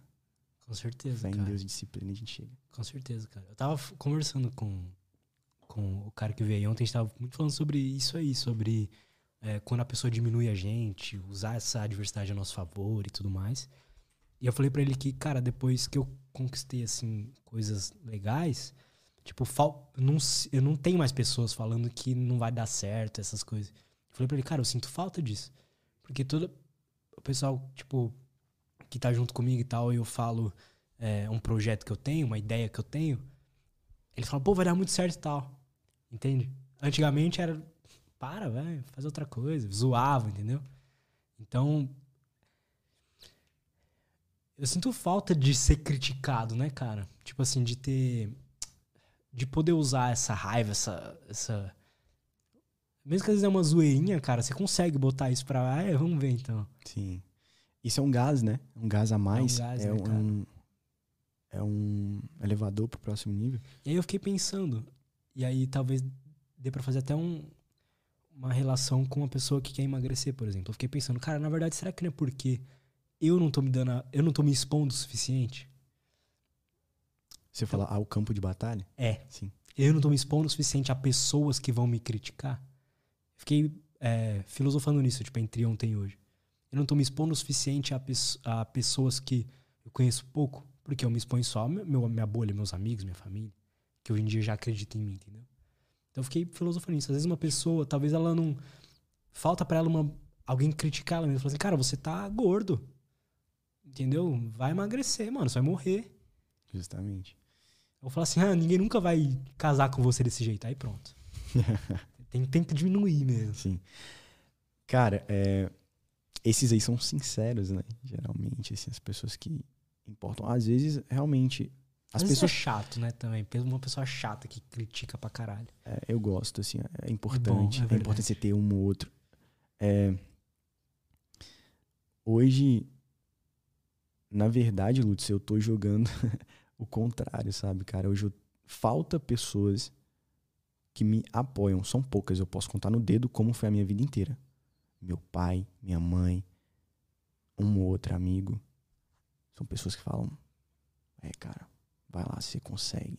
Você é bom, pode ir, bora, faz. Mas você tá errando nisso aqui. Você tem que melhorar isso aqui. É um ou outro que. Que. Que, tipo assim, realmente muda. Apoia, né? É, mano. Realmente, pra, pra apoiar, cara, é difícil demais, sabe? É um cara que tá batalhando ali todos os dias. É difícil você, você ter esse feeling, né? Esse feedback da- de pessoas. Aí você tem que filtrar, né? O tipo de pessoas que você escuta também. Se é uma pessoa que quer o seu bem ou não. Isso é importante. Verdade, né, cara? Eu acho que, assim. Tudo que você passou aí, todas as adver- adversidades que você passou, eu sinto que, eu sinto que assim, quanto mais. Isso de histórias que você ouve, né? E agora te ouvindo e tal. Quanto mais uma pessoa. Quando você conhece uma pessoa focada, disciplinada, igual eu tô sentindo aqui de você. Quanto mais ela se fode, mais ela conquista, cara. Com certeza. Com certeza, Lutz. O que tem. Porra, pega. Eu gosto de luta. Ah, você também, né? Você fez jiu-jitsu. Você faz ainda? Cara, eu não faço mais, mas eu tenho contato com, com a galera. Mas eu admiro muito, muito. Pega um cara tipo o Charles do Bronx, por exemplo. Que é um cara que se fudeu mais que o Charles do Bronx. E ele é o melhor do mundo na divisão mais difícil, do campeonato mais difícil, do esporte, possivelmente um dos esportes mais difíceis também. Eu tava, eu tava ouvindo ele agora. Ele fazendo uma live, eu acho. Ele falando assim no carro. Ninguém me derruba porque ninguém vai bater tão duro quanto a vida me bateu. Sabe? Aí ele falou assim, na verdade ele falou, ninguém vai me bater mais forte como a vida me bateu. Não tenho medo de ninguém, né? Justamente. Então assim, ele contou os tempos difíceis, tá vendo? Ele contou os tempos difíceis. É aí que tá a chave. Ele não, ele não fica lembrando no dia mal só da, das vitórias. Ele lembra do tempo difícil. Entende? Então, assim, ele contou os tempos difíceis que é, agora ele bate no peito e fala, cara. Fala, ó, a vida me bateu. É por isso que eu tô aqui. Tava conversando com o Du antes de, de começar também, de que ele, ele, ele tava mano, tô começando a, a, voltar a enjoar de comer muito, né? Que o Du, ectomorfo, tem que comer pra caramba. Ectomorfo, né? É. E, e aí ele falou, cara, de novo, tô enjoando e tal. Aí a gente tava dando risada aqui de que, pô, tudo que a gente. Tudo que é bom parece que é sofrer, cara. Tipo assim, sofrer já na academia, sofrer comendo. Tudo você sofre, cara. Tudo que é, você quer de bom, você sofre. Sabe? E aí a, gente tava falando, tem, e hoje em dia as pessoas meio que não. Elas querem só o bom, que é só o prazer, né? Elas não querem so, sofrer por isso. Como é que você enxerga essa relação assim de, de sofrimento e prazer e conquistar as coisas com base nisso? A dor, ela sempre vai conviver com você a maior parte do tempo da sua vida os momentos difíceis na vida é a maioria. E eu acho e eu acredito que a pessoa que ela entende que atrás da dor, atrás do medo, atrás das inseguranças, atrás do tempo difícil está aquilo que ela quer se tornar. Toda vez, Lutz, que você vencer um tempo difícil, uma tempestade, como eu te falei, pode durar uma hora, um dia, um mês, um ano. Ela vai passar. E o que vai ficar é o que você construiu. E do outro lado dessa dor, vai ser aquilo que você queria ter se tornado. Aquilo te moldou. Então as pessoas elas têm que ver a dor como uma ferramenta de evolução. Devido que a dor ela te molda o seu caráter, o seu físico, o seu espírito. Te deixa mais forte. Meu pai costuma dizer uma coisa muito interessante. E eu cresci ouvindo meu pai falar isso. Na guerra é pior. Lá no estúdio que eu tenho, estúdio Homeostase, eu mandei colocar grandão. Na guerra é pior. E todo mundo chega para mim e fala: Como assim, André, na guerra é pior? Aí eu falo: Quanto mais você se dedica, afia seu machado, mais fácil vai se tornar a guerra. Mas o que é a guerra? É o seu dia a dia. É uma oportunidade que aparece. É você contra você. É o despertador que você, antes de tocar, você já está de pé. É o treino. É o estudo. Estudo é guerra. Estudo é campo de batalha. Estudo é uma batalha interna. O tempo todo é você contra você contra você. Então a guerra, ela é interna. E todo momento que você buscar evoluir, vai aparecer dificuldade, vai aparecer mais guerra. É sua mente dizendo que você não é capaz, é seu amigo, seu colega, as pessoas à sua volta, é o tempo. Tudo vai te dizer: não é possível. Aí eu volto lá na frase do meu pai: na guerra é pior. Eu consigo. Sabe? Eu vejo a vida como uma guerra, uma batalha e como um teste também. Então, não é só você vencer a guerra, é como que você lutou ela. Por isso que eu vejo como um teste. Como é que você lutou essa guerra da vida? Essa batalha? Você venceu. Beleza. Mas como é que foi a conduta? Foi pisando nos outros? Foi quebrando princípios, valores? Foi assim que você venceu essa guerra? Pode ficar. Não te vejo como vencedor, então, né? Exatamente. As pessoas têm a distorção do que é vencer na vida. Vencer na vida para mim é chegar no meu último dia de vida e olhar para trás da minha história e ver como que ficou meu nome registrado nessa terra. Qual foi a pegada que eu coloquei aqui? Qual a marca que eu deixei aqui? Foi passando a perna nos outros? Foi sendo egoísta? foi criticando. Não, isso já tem demais. Vamos fazer diferente, vamos apoiar. Vamos levantar as pessoas. Em vez de falar, ah, isso tá errado, mostra o caminho, então. Esse é o caminho. Então, a guerra vai te ensinar muita coisa. A batalha vai te ensinar muita coisa, vai te propor muita coisa, que é a vida. É qual a sua conduta a partir de hoje. Como que você vai conduzir essa batalha? Então, momento difícil vai vir? Vai. Mas na guerra é pior. O sofrimento ele é inevitável, né? Inevitável. Ele é preciso também. inevitável. É preciso também. Eu acho que é uma opinião, mas eu acho que tem algum embasamento científico nisso. Eu ah, acho, mas eu vou dar minha fala? opinião. De que uh, so, se você sofrer, você é, deliberadamente, da sua própria vontade, escolher sofrer, então ir na academia e sofrer, sabe? Sofrer mesmo e ir pro jiu-jitsu e ser estrangulado um milhão de vezes. Escolher deliberadamente coisas que vão te fazer sofrer. Até mesmo tomar um banho gelado, que é ruim pra caralho. Tipo, enfim. Eu acho que os sofrimentos da. Pô. Alguma coisa errada tá dando na minha empresa, ou, pô, meu chefe foi um cuzão comigo. Tipo, esses sofrimentos, assim, vão ficando cada vez mais. O trânsito, vão ficando cada vez mais fúteis, sabe? Tem algo pior do que uma pessoa te enforcando. Tem algo pior do que você ficar lá no banho gelado, você ficar lá estourando o seu músculo. Não tem algo pior do que isso, assim. É, justamente aí a gente olha para a percepção de esforço, né? A percepção de esforço do ser humano do ser humano hoje é muito menor do que antigamente. Como que você percebe o esforço?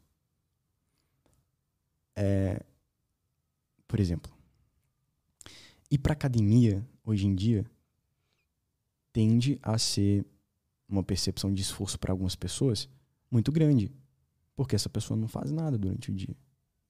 Nada que exige do seu físico esforço. Ela é uma pessoa que acorda, senta no carro ou no ônibus, vai trabalhar sentada, volta para casa, deita e dorme, e assim todo santo dia. Puxar um ferro para ela é um esforço que seu corpo olha e fala: Meu Deus, tá aqui em cima esse esforço. Então, para mim chegar nesse nível, ah, impossível. Por isso que muita gente não começa a fazer exercício. Porque a percepção dela de esforço é muito grande. Porque ela não faz nada. Agora, saca só isso. Quando eu começo a aumentar nem exercício físico, estou falando atividade física, porque tem uma diferença entre exercício e atividade. Atividade física é tudo aquilo que você faz que te tira do seu basal. Por exemplo, você está deitado, parado em repouso, você está no basal, levantou para arrumar a casa arrumar seu quarto. Isso é atividade física. Tirou do basal. Exercício físico é tudo aquilo que, além de te tirar do basal, tem cronograma, método, objetivo, estrutura. Então, quando você aumenta, começando o seu nível de atividade física durante o dia, sua percepção de esforço aumenta também. Diminui, quer dizer. Por exemplo, quando você começa a trocar o elevador pela escada. Opa, seu corpo, o que, que é isso? Escada? Nunca vi. Quando você começa a deixar o carro uma quadra antes e começa a ir a pé. Opa. Quando você para seu trabalho por 10 minutos, 5 ou 1 para alongar. Opa.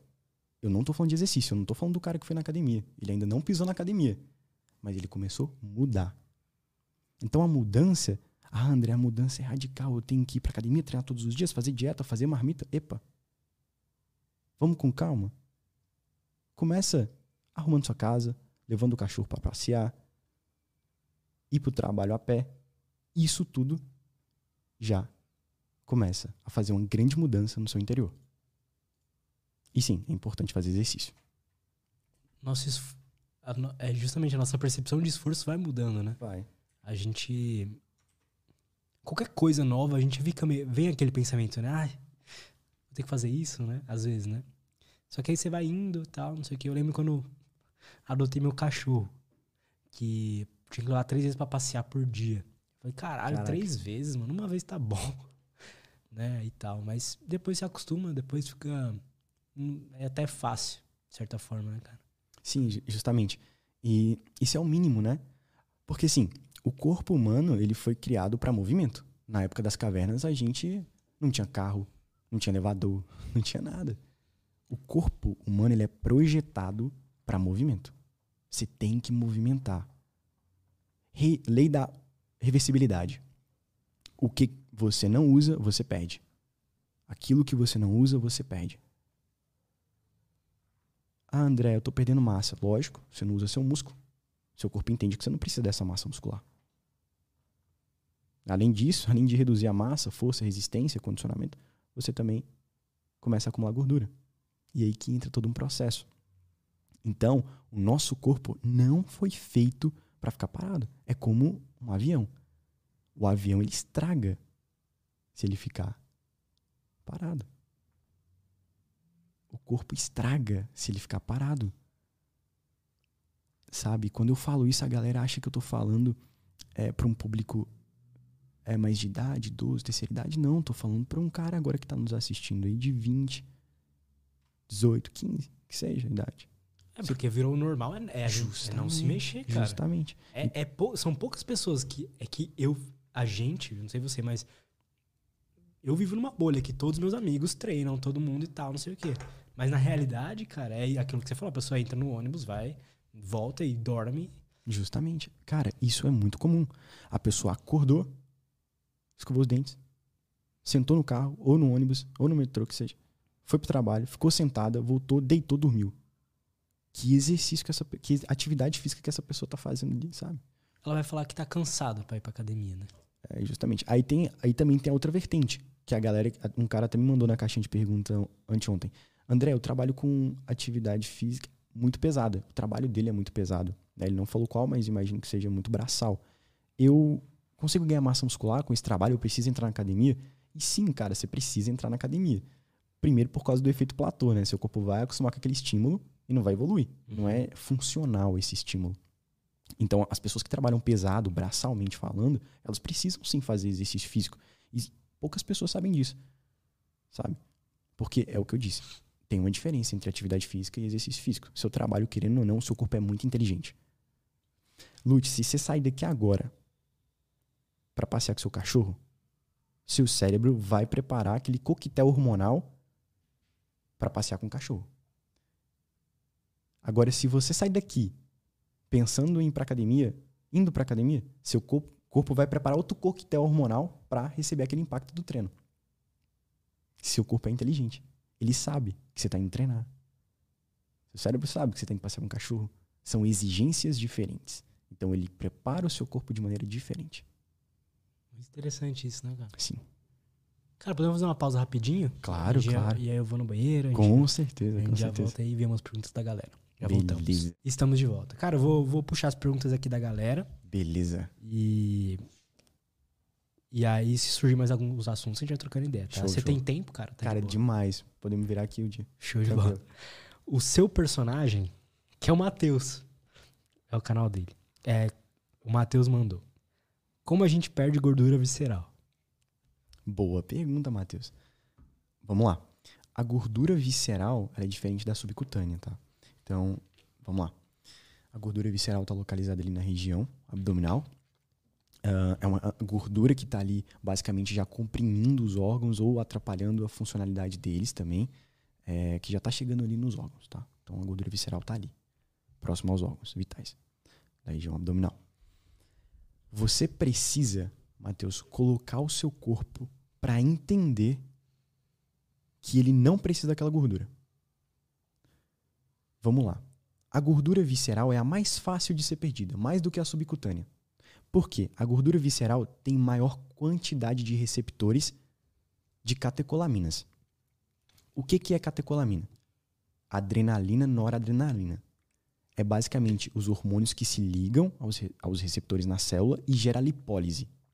Para você queimar gordura, você precisa de dois processos. A lipólise, que é a quebra da gordura em ácidos graxos, e a oxidação, que acontece dentro da organela mitocôndria. Então, beleza. O que, que eu tenho que fazer para emagrecer? Gerar mais lipólise, que é mais quebra de gordura, e gerar mais oxidação, que é a queima. Como a gordura visceral tem mais receptores adrenérgicos, beta-3 adrenérgicos, por exemplo, ela é uma gordura que gera mais lipólise através do exercício. Então vamos lá. o exercício físico aumenta a atividade do sistema nervoso simpático, aumenta a liberação de catecolaminas, que vai gerar lipólise. Então você precisa fazer um programa de exercício de força resistido junto com um treinamento aeróbico. E aí que entra, chamado treinamento combinado. O treinamento combinado é quando tem a junção do treinamento resistido mais aeróbico em um único treino. Por exemplo, a pessoa ela faz o treino de musculação, no final do treino faz aeróbico. Isso é um treinamento combinado. Tem um estudo muito interessante lançado esse ano que fez o seguinte: comparou três modalidades: só aeróbico, só musculação e treinamento combinado, aeróbico com musculação. O grupo que fez aeróbico com musculação, treinamento combinado, perdeu muito mais gordura intramuscular, intramuscular e visceral. Ou seja, esse é o melhor método de treino para você que quer perder gordura visceral. Fazer o treinamento combinado. Óbvio que você tem que reajustar sua alimentação, alinhar sua alimentação com aquilo que você tem de objetivo. Né? Obviamente não adianta só treinar e não se alimentar bem, não se hidratar bem, não dormir bem. O processo é multifatorial. Mas vamos lá. Treina. Treinamento resistido com aeróbico. Treinamento combinado. Pelo menos três vezes por semana. Então, o, lo, o local de gordura que as pessoas perdem e tal muda de acordo com o tipo de exercício. Então, por exemplo, uh, você disse que a, quem faz o, o resistido mais o aeróbico vai perder mais gordura visceral e intramuscular do que quem faz só aeróbico ou só resistido, certo? Certo a pessoa que faz aeróbico perde gordura de uma forma diferente da pessoa que faz um só resistido, por exemplo? Sim. Vamos lá. O exercício aeróbico, vamos definir exercício aeróbico aqui. O exercício aeróbico é um exercício de baixa intensidade. É um exercício de baixa intensidade com a característica de maior duração. Esse tipo de exercício aeróbico, ele recruta um tipo de fibra, fibra muscular, que é o tipo de fibra 1. O tipo de fibra 1 é um tipo de fibra que é característica de resistência maiores. Maior quantidade de capilares, maior quantidade de mitocôndrias. É um tecido mais vivo, mais metabolicamente ativo. Beleza. O treinamento resistido já utiliza outra via.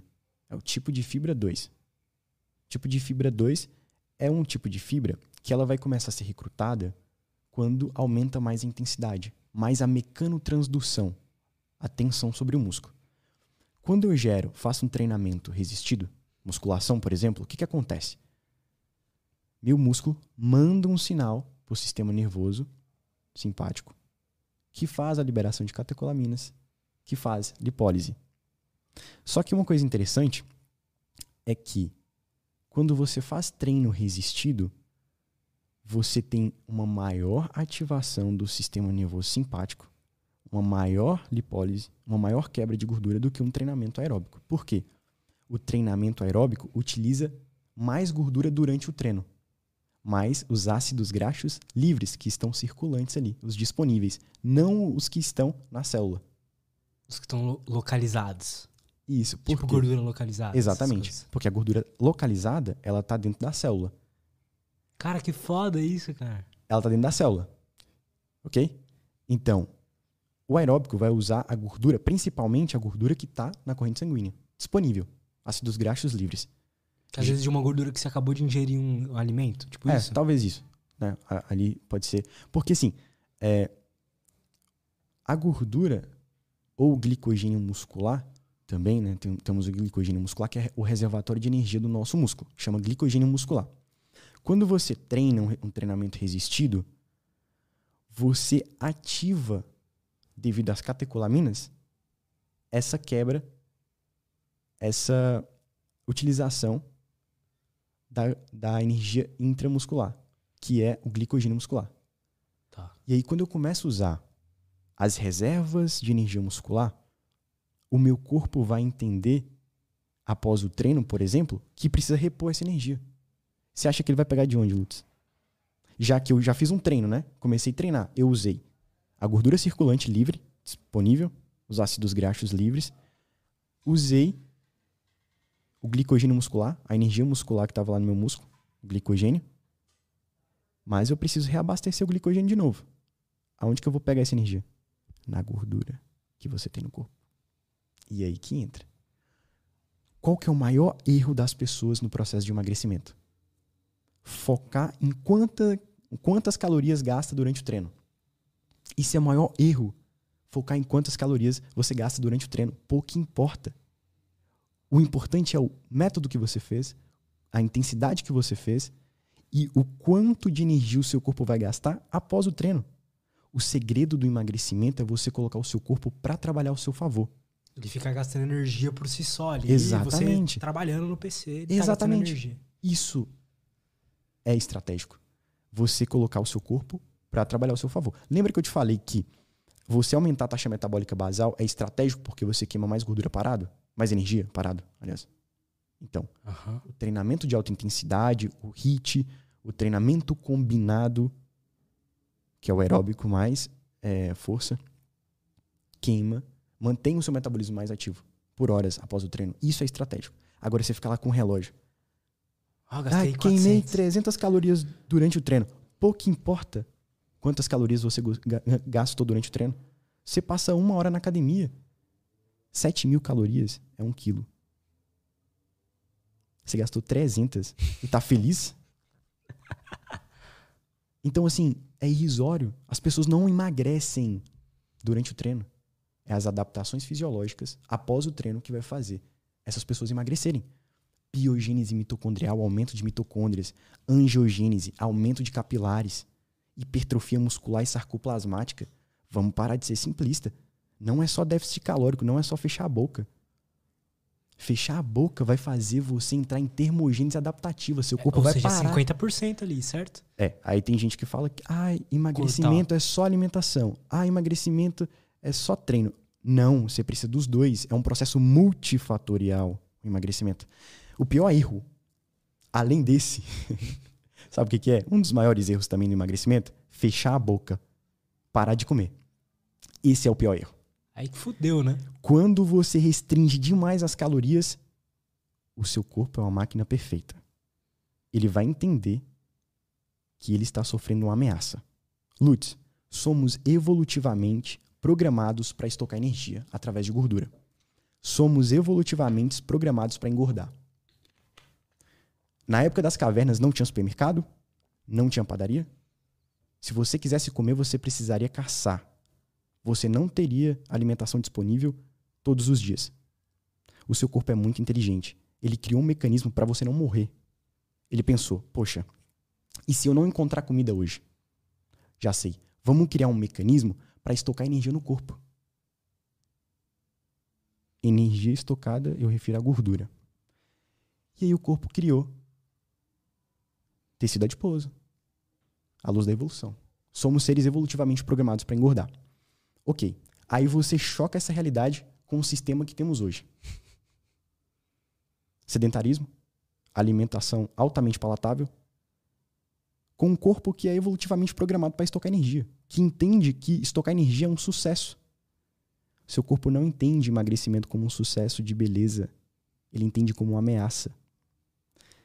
Então vamos lá. Qual que é o pior erro? Um dos piores erros do emagrecimento? Parar de comer. Quando você fecha a boca, o seu corpo toma um susto. Restringir demais as calorias. André, tô fazendo 500 calorias por dia. Beleza, me conta daqui 5 anos. O efeito rebote disso aí. Seu corpo... A pessoa nem vai conseguir aguentar 5 anos, né? É, mas assim, ela fez por 6 meses. Não, fez um mês. Já vai pagar o preço. Já. Vai pagar o preço. Por quê? Termogênese adaptativa.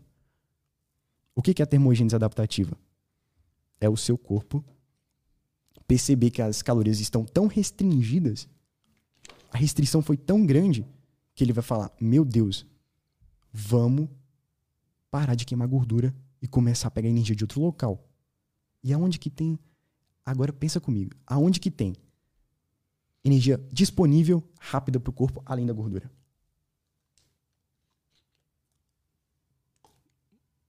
Músculo. Boa, músculo. Aí sabe qual que é o problema? Além de você começar a perder massa muscular, é que você também regride, né? Metabolicamente falando. Você fica lento, né? Exatamente. Você fica mais lento. Você nem tem glicose pro seu cérebro funcionar direito. Então, assim, o seu músculo cobra um aluguel muito caro para ser mantido. É um aluguel muito caro. Para você estar tá com sua massa muscular aí, o seu corpo tem que gastar muita energia. Por isso que é um tecido que o seu corpo gasta energia muito grande para manter. Aí beleza, aí você para de comer, fecha a boca. O que que acontece? Seu corpo olha para a massa muscular. A massa muscular, ó, massa muscular olha para o seu organismo e fala assim: "Cara, eu realmente cobro um aluguel muito caro para estar tá aqui. Pode mandar embora." Por quê? É muita energia que eu vou gastar para manter esse músculo lá. Eu nem tô usando ele. Às vezes a pessoa fecha a boca e nem treina, né? Nem tô usando o músculo. Vamos pegar aquilo lá. Vambora, a gente vai morrer aqui, cara. Vamos pegar a massa muscular. Aí a pessoa começa a perder massa muscular. Sobe na balança menos 3 quilos. Oba! Que felicidade. Só massa muscular indo embora. E a gordura lá. Firme e forte. Porque seu corpo ele é muito inteligente. Pode ficar tranquilo que quando você fechar a boca, a última coisa que você vai perder é gordura. Você pode até perder, mas você pode ter certeza que se você continuar assim, a maioria vai ser massa muscular e o prejuízo vai ser grande, vai te cobrar caro lá na frente. O efeito rebote, você pode contar no relógio. Foda, né, cara? A gente tem. A gente foi treinado. Ainda bem, graças a Deus, isso tá mudando, né? Mas a gente foi treinado a, tipo assim, ah, quer emagrecer, então come pouco. Né? E, e é isso. E corre. Lutz, eu quero deixar claro que o déficit calórico é importante. Com certeza. É importante. Mas eu tô falando de um caso aqui mas às vezes não é melhor você, por exemplo, em vez de falar assim, ah, vou tirar mil calorias da minha alimentação, Isso. você tirar, tipo, 250, 300, justamente, 500. Justamente. O, e assim, treinar. Justamente. É, é aquilo, né? A pessoa quer, ah, beleza, tem que fazer déficit calórico. Déficit calórico. Mas, tô consumindo duas mil calorias. Vou passar a consumir 500. Tem gente que faz isso, cara. Imagino, cara. Não, cara, começa a reduzir 20%. Vamos começar a treinar começar a colocar alimentos mais in natura, minimamente processados. Opa, tô ganhando massa e tô perdendo gordura? É. Cara, aconteceu um negócio comigo. Engraçado, cara. É, eu tô muito longe de onde eu quero chegar, assim, em questão de físico, claro. Mas há um ano atrás eu tava muito pior. Sim. E aí, uma, tava uma vida muito sedentária e tal. Já, tipo, três anos só comendo merda e tudo mais. É... Há um ano atrás eu tava com 70 quilos. Hoje eu ainda tô com 70 quilos. Só que eu vejo a foto e mudou muito o físico, sabe? E por incrível que pareça, naquela época eu tava justamente me restringindo, comendo pouco. Hoje, e até, na verdade hoje eu tô até diminuindo um pouco as calorias, mas a época assim que eu mais perdi gordura, cara, foi uma época que eu tava comendo mais. Porque eu tava comendo mais, só que isso, o meu treino tava muito melhor, tava conseguindo treinar muito melhor. Treinava tanto a musculação quanto o Gil. Então ficava no treino ali é, por dia eu treinava umas duas horas e meia, porque eu tava comendo muito, comendo bastante carboidrato e tal. Eu fazia muito pouco carboidrato, dieta de pouco carboidrato. E não dava certo, cara. Aí eu comecei a comer mais e eu comecei a emagrecer comendo mais. A melhor coisa que tem, cara. Show, exatamente. É feliz, né? Isso é, é um momento feliz da vida, o cara emagrecer comendo mais. Isso é um prazer. E isso é possível e é o caminho. A questão é, às vezes você. Vamos colocar uma coisa muito simples. Você pega um brigadeiro e pega a maçã. Ambos têm 80 calorias. Qual que você acha que vai te deixar mais saciado, vai levar mais nutrientes, vai levar mais informações para o seu corpo adequada? Óbvio que a maçã tem mais fibra, mais nutrientes. Ah, André, então nunca posso comer o brigadeiro. Não, não é isso. A gente está falando de 80-20. 80% maçã, 20% brigadeiro. Quando você tiver disponibilidade, aniversário, festa de não sei o que, come, não tem problema. Aquela questão, tipo assim, a gente não tem que comer também só por prazer, né, cara? Não. A gente tem que tomar decisões, seja lá qual seja, com base no prazer. Justamente. O prazer momentâneo cobra um preço muito caro lá na frente. Cobra um preço muito caro. As pessoas confundem, confundem muito a questão de prazer é, com felicidade, com. Cara, calma aí, vamos lá. O que que te deixa mais feliz? Vamos ser real. Jogo a longo prazo. Você vai estar nessa terra aqui por muito tempo, meu amigo. Vamos ser sinceros, jogo de longo prazo. O que, que te deixa mais feliz? Comer um brigadeiro agora? Ou todos os dias, pizza todos os dias, não fazer exercício? Ou você começa a treinar, começar a se alimentar bem, dormir bem, hidratar bem, e daqui a cinco anos você está com corpo, saúde, autoestima, do jeito que você quer. O que, que é felicidade? Qual é a real felicidade? Sabe? As pessoas confundem muito. E eu tenho uma frase que eu uso e vou usar para sempre. Que eu me pergunto todos os dias: você está feliz ou você está confortável? Tem uma grande diferença.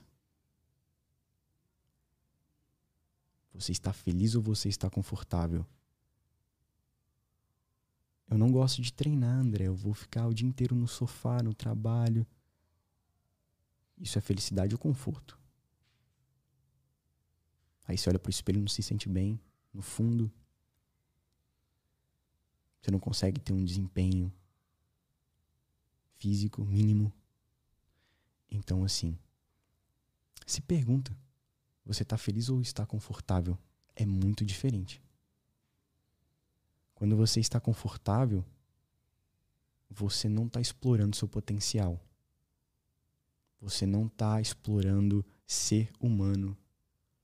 Você não está aproveitando a vida como ela deve ser aproveitada.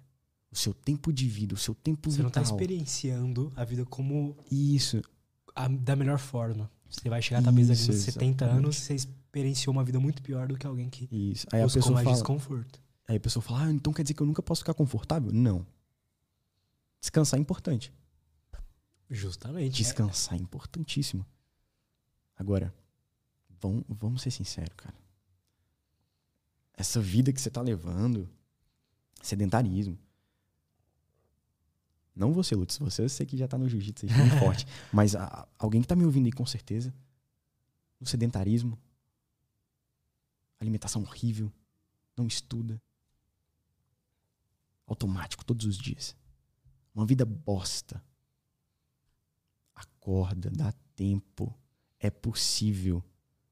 Se pergunta o que, que você quer pra você daqui a cinco anos. Se pergunta, eu estou feliz ou estou confortável?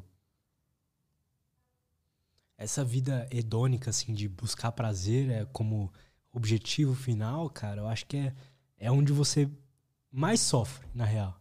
É onde mais tem dor. É onde mais você se arrepende das coisas. É onde mais você fica infeliz. É porque é fuga, né? onde você escolhe o sofrer por, por sofrer mesmo, que pra academia é sofrer. Ir pro jiu-jitsu, ir estudar. Sim. É sofrer, mano. É obstáculo, tá ligado? Mas é muito mais. Ah, por incrível que pareça, é muito mais prazeroso. E o prazer é muito mais doloroso. Justamente. É, eu fico me perguntando justamente isso, sabe? Eu olho ao meu redor e falo, cara, tem muitas pessoas que vivem em, fu- em função do prazer imediato, do imediatismo. Imediato, imediato, eu quero agora. Prazer é agora. Amanhã não é agora. Planta, colhe. Eu quero plantar e colher. Agora, beleza? O que, que você tá plantando assim, cara? Qual que é o futuro que você tá plantando assim? Só prazer imediato. Repara, o que, que dá prazer imediato hoje em dia que as pessoas estão se afundando? Comida altamente palatável. Pornografia. É, é passar o dia inteiro no sofá. Sabe, tem gente que vê prazer, felicidade nisso, né, cara? Só nisso. Então, assim, temos que. Ela não é feliz de verdade. Não é feliz, é, isso, impossível. justamente. Ela tá Você confortável, pode ela não falar tá feliz. que é feliz, mas eu não, eu não compro. Chama conforto. não é felicidade. A felicidade tem a ver com propósito. Não tem como você ser feliz sem ter propósito nenhum. Eu acho que a felicidade, a felicidade tem a ver com desconforto também. Com certeza. Justamente com o contrário, cara. Aí a galera fala pra mim assim, André, tem que sair da zona de conforto, né? É, Cara, eu nem encontrei essa zona aí. Onde que é? Me fala onde que é essa zona que eu tô procurando, sabe? Não existe, cara. Assim, se você tá vivo e você tá com vida de boa, na inércia, tem alguma coisa errada. Porque viver é desconforto. Viver é isso. Propósito é guerra. Viver é isso, é batalha diária, é conquista, é luta. Não é ficar no imediatismo, prazer imediato, prazer imediato, prazer imediato. Robotizado. Acorda, trabalho.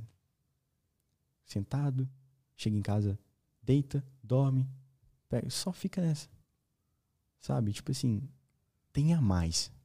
Você não tá aqui por acaso. Tudo tem um propósito. Qual o seu? Qual o seu porquê? Qual o seu propósito?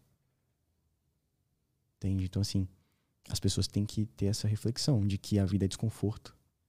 E o desconforto, ele muitas vezes é confortável para quem encontra conforto no desconforto. O desconforto, ele é uma das coisas mais relativas. Eu, isso foi uma lição muito foda que eu tive nos últimos tempos, que o desconforto, a dor, ele é muito relativo no sentido de que tem uma frase que diz o seguinte: você sente mais uma crítica, né? Você sente mais dor na uh, sentado na mesa de cirurgia com um cirurgião cortando a sua barriga com bisturi do que no calor da batalha tomando 10 espadadas. Então, e aí você pega pessoas como é, o Paulo Musi, por exemplo, que é um cara que vive uma vida totalmente desconfortável e maluca. Dorme pouco, não, não, não que seja isso interessante, mas só um exemplo. Dorme pouco, se exercita pra caralho, trabalha muito, tá nessa, se você pega a história dele, tá nessa há 20 anos, assim, só no desconforto, estudando, trabalhando pra caralho. Assim, realmente uma, uma vida sem conforto, assim, no sentido de, de descanso, de descansar, né? Esse conforto que a gente quer ter de chegar e assistir um Netflix. Esse conforto que eu digo. Sabe? Mas com certeza, ele justamente nisso ele conquistou uma casa foda, uma família foda, sonhos que ele teve. Entende? Exatamente. E assim, Lutz, é, o Paulo Musi, ele é um cara que é fora da curva. Nível de desempenho, performance, foco, determinação. É uma pessoa de você olhar e aprender. Exatamente. Se ele consegue, como é que eu fico desconfortável Justo. só de ir na academia uma hora por dia, Justo. entendeu? Partimos do princípio que ninguém é melhor que ninguém, certo? Por que, que ele consegue e outros não? Com certeza ele tem propósito. Por quê? Desconforto, muito né? Assim, mas pergunta para ele se ele é feliz ou não. Justamente ele vai te dizer a real sobre isso. E nossa geração, principalmente os homens, os homens eles tendem a estar muito despolarizados. O homem em si, a figura masculina, tem que ser provedora, tem que ser alfa, tem que ter esse senso de propósito. E hoje em dia eu vejo uma geração de meninos, sabe? Muitas vezes homem, homens que não têm posição de homem, porque o homem ele tem que ter propósito, cara. Entende? Não só o homem, como a mulher também. Mas o homem tem que ter esse senso de propósito, de querer algo a mais, de querer melhoria. Eu não tô falando de Ferrari, não tô falando de estética, eu tô falando de algo a mais, sabe? De o que, que te faz levantar todos os dias. Todo mundo precisa dessa porra, cara. Todo mundo. Todo Justamente, mundo. todo mundo, sabe? Senão a gente então, vive assim, num, num que nada tem sentido, sabe? Justo, exatamente. Imagina você num mundo onde as sua, suas amizades e você não acredita que as coisas têm sentido. Só, você acha que sua vida não tem sentido, ou, ou a vida em geral não tem sentido. Onde vocês acham que vão parar, sabe? É na, na ditadura do prazer, na, nessa vida hedônica aí de buscar prazer o tempo inteiro. Porque se não tem sentido nenhum, o sentido tá em eu sentir esse prazer extremo. E aí você começa na pornografia, videogame e o caralho, mas daqui a pouco você tá com pornografias cada vez mais pesadas e. Justamente. E coisas Distorcendo drogas. Né? E o caralho. Tudo que te. Já reparou que tudo isso te tira da realidade? É pra te. É fuga. Fuga da realidade. Porque a realidade é dura. A realidade é um campo de batalha. Essa é a realidade. A realidade não é um arco-íris coisa bonita. A realidade é guerra, é luta. E tudo que te tira como uma fuga, álcool, bebida, balada, pornografia, droga em si, tudo isso é fuga, fuga, fuga, fuga. Olha para a vida como ela é, sabe? Cada um tem sua realidade, cada um tem sua história, ok? Mas olha para a vida como ela é realmente. Será que não tem nada de errado em buscar só prazer? Alguma coisa está errada. E é por isso que eu falo sobre o amor próprio, sabe? É, muitos pacientes chegam para mim, muitos alunos, com esse essa dis, disfunção comportamental, sabe? Muita luta interna, muita luta interna. Aí eu vou ver, cara, beleza, é obeso, tem esse comportamento com a comida assim, como recompensa, mas isso porque ele tá com esse lado emocional disfuncional, ele tá com essa rotina disfuncional. Não é só questão genética, metabólica, entende? É além. Então a gente precisa olhar para o indivíduo como um todo, para que o indivíduo não a gente não fica só na academia, na marmita. Também. Exatamente. Também. E é cara. importante isso, sabe? É importante ter treino, alimentação alinhada, mas também olhar pelo comportamento. Eu costumo, eu tenho a- noção que a gente é essa máquina que funciona dessa forma e tem as melhores práticas de como a gente trabalha essa máquina, que é dormindo no mínimo 7 horas por dia, é, fazendo exercício físico todo dia, tomando luz solar todo dia. Enfim, várias regrinhas que eu acho que se você não tá seguindo isso, você já tá errado. Assim, no sentido de que é, o primeiro passo é ajustar essa máquina, sabe? Na minha visão. E depois você pode tentar buscar o sentido da tua vida, assim, seu propósito. Na minha opinião, eu acho que é assim, sabe? É, você tentar encontrar um propósito antes de estar ajustado, Pra mim foi assim, pelo menos. É, é você encontrar um propósito não verdadeiro, sabe? Entende o que eu quero dizer? Assim, de que o primeiro passo é a gente mudar essa a neurobiologia mesmo, de como a gente funciona. Show. Eu acredito, sabe? Você Depois fala. vem uma coisa talvez um pouco mais profunda. Show. É, na verdade, Lutz, Pode assim, ser Deus, pode ser, enfim. na verdade, é, olhando para a fisiologia, um acompanha o outro. Por exemplo, o comportamento influencia reações fisiológicas. Reações fisiológicas influenciam o comportamento. Se aparecer um tigre aqui agora correndo atrás da gente, a gente tende a fugir, porque vai liberar adrenalina, noradrenalina, nível hormonal e fisiológico. É, o ambiente modula nosso comportamento, que modula nosso fisiológico. Então, assim, é, a questão é que um anda de mãos dadas com o outro. Então, se eu quero mudar a minha questão comportamental, começa se esforçando, aumentando o nível de atividade física, preferindo a escada ao, ao invés do elevador. Você já está mudando, mudando, mudando. Então, começa com as pequenas coisas, óbvio. E o seu comportamento vai mudando e assim sucessivamente. É uma escada, é um degrau. É, é tudo. Eu acredito que, é, em questão de propósito também, no meio do caminho você vai descobrindo coisa que você nem sabia que você gostava. Sabe? Exatamente. Coisa que você nem sabia que era possível pra você. Eu nunca me imaginei gostar de jiu-jitsu. Se eu tivesse descoberto isso uns 5 anos atrás, provavelmente eu teria largado tudo e viraria atleta. Justamente, tá vendo? Hoje em dia não, não dá mais, mas tipo. claro que dá. Dá, você tem 22 anos, né? É. É possível. Tudo é possível. Não, Até é alguém lá possível. fazer. É, Até alguém total, fazer. total. até alguém fazer é possível.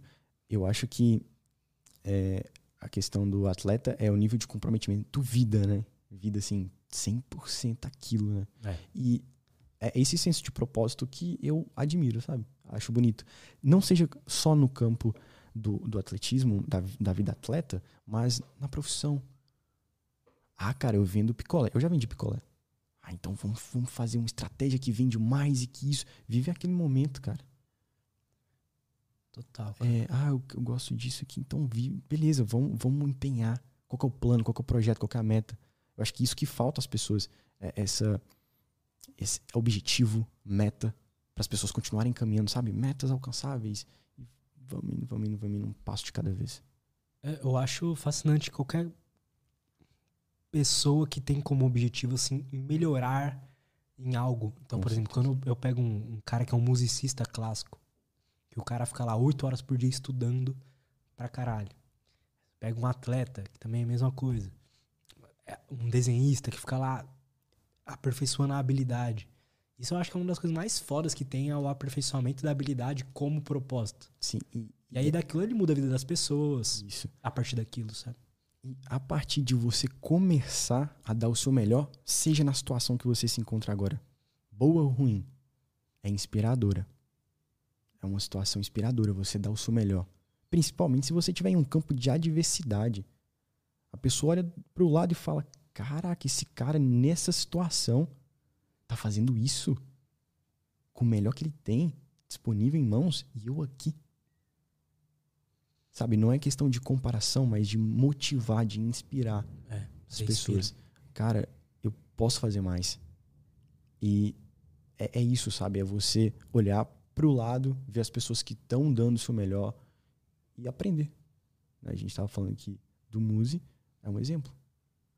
Então olha pro cara, ele tá lá, ele chegou, aplaude e aprende com ele. Então, assim, é, é isso que eu acho que falta no brasileiro, assim, no geral, sabe? Essa, essa admiração pelo próximo. É, E eu descobri que essa porra é cultural. Eu achava que era do ser é humano. não.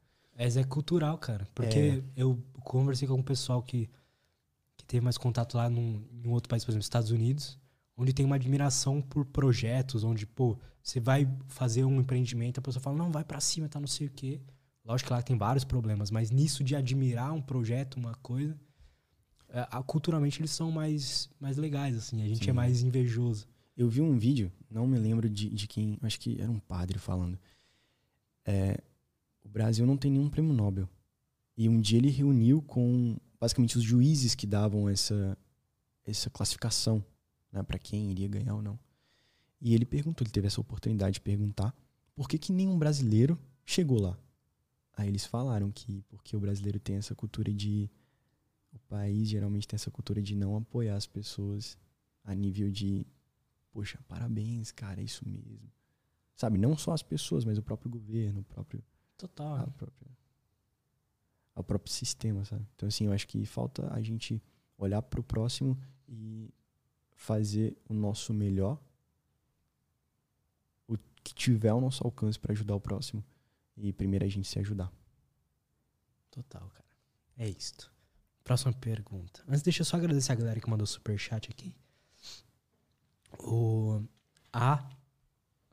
Ju Amaral mandou 10 e falou: Amo o podcast, parabéns pelo excelente trabalho. André, para perca de gordura localizada. Ah, devo investir mais em aeróbico ou musculação? Pode me dar algumas dicas, dicas, por favor? A gente já falou disso, né, cara?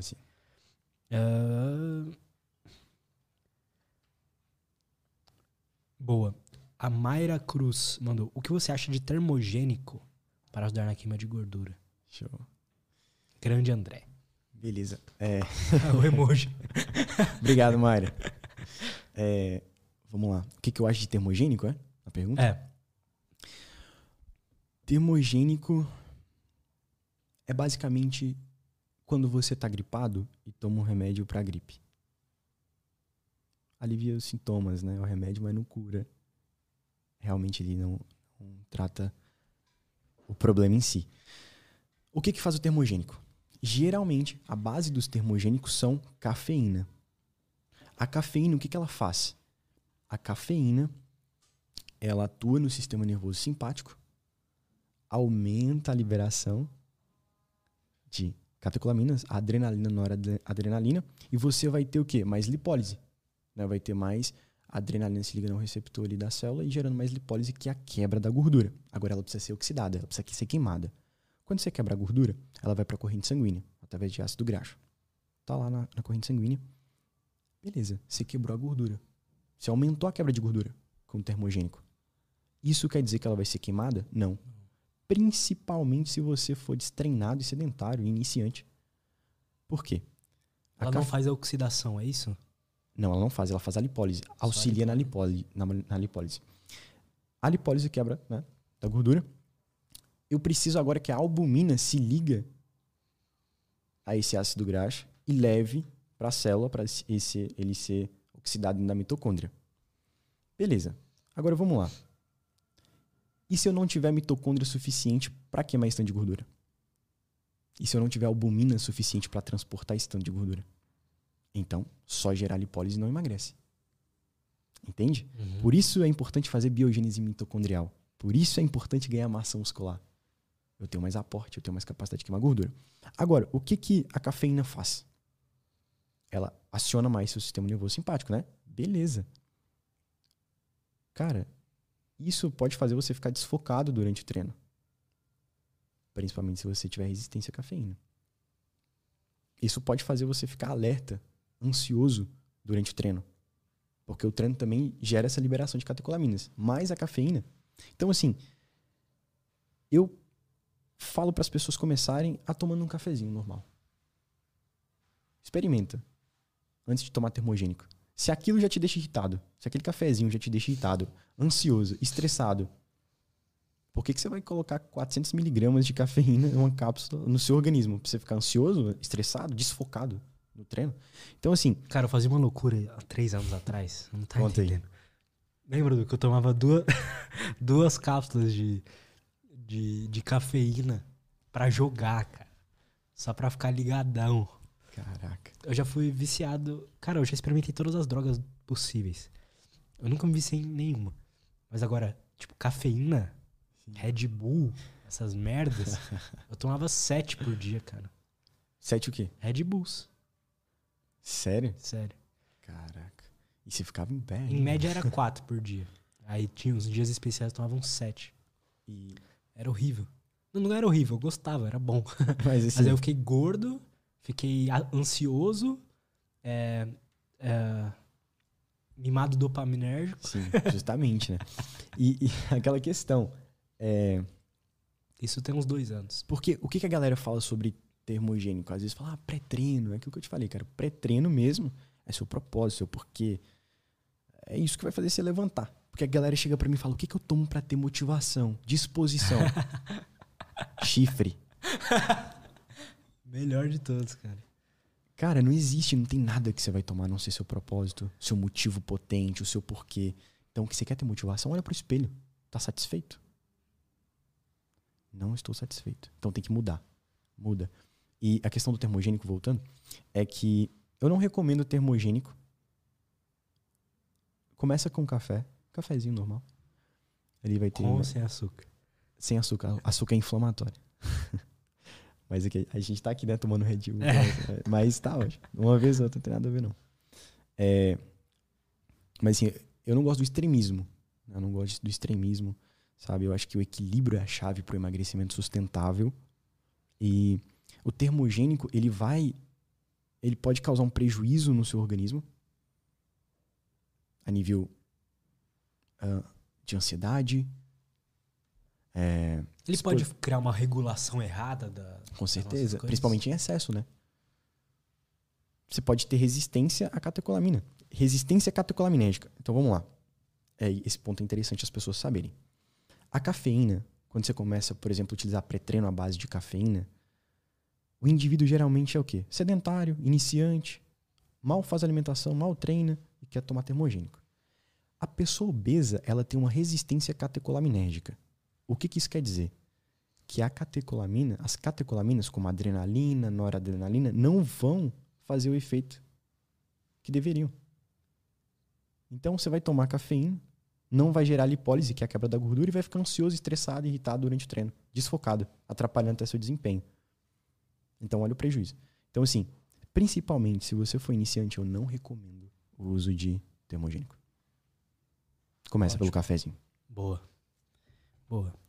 Deixa eu agradecer também a Green Tangerine por mandar cincão aí no superchat. Falou, continue Lutz. Vou continuar. E... Deixa eu ver... Aqui, isso é interessante, cara. Uma, uh, esses dias um amigo meu, abraço pro Bieber, perguntou é, por que quando eu saio do. Ele perguntou pra mim, né?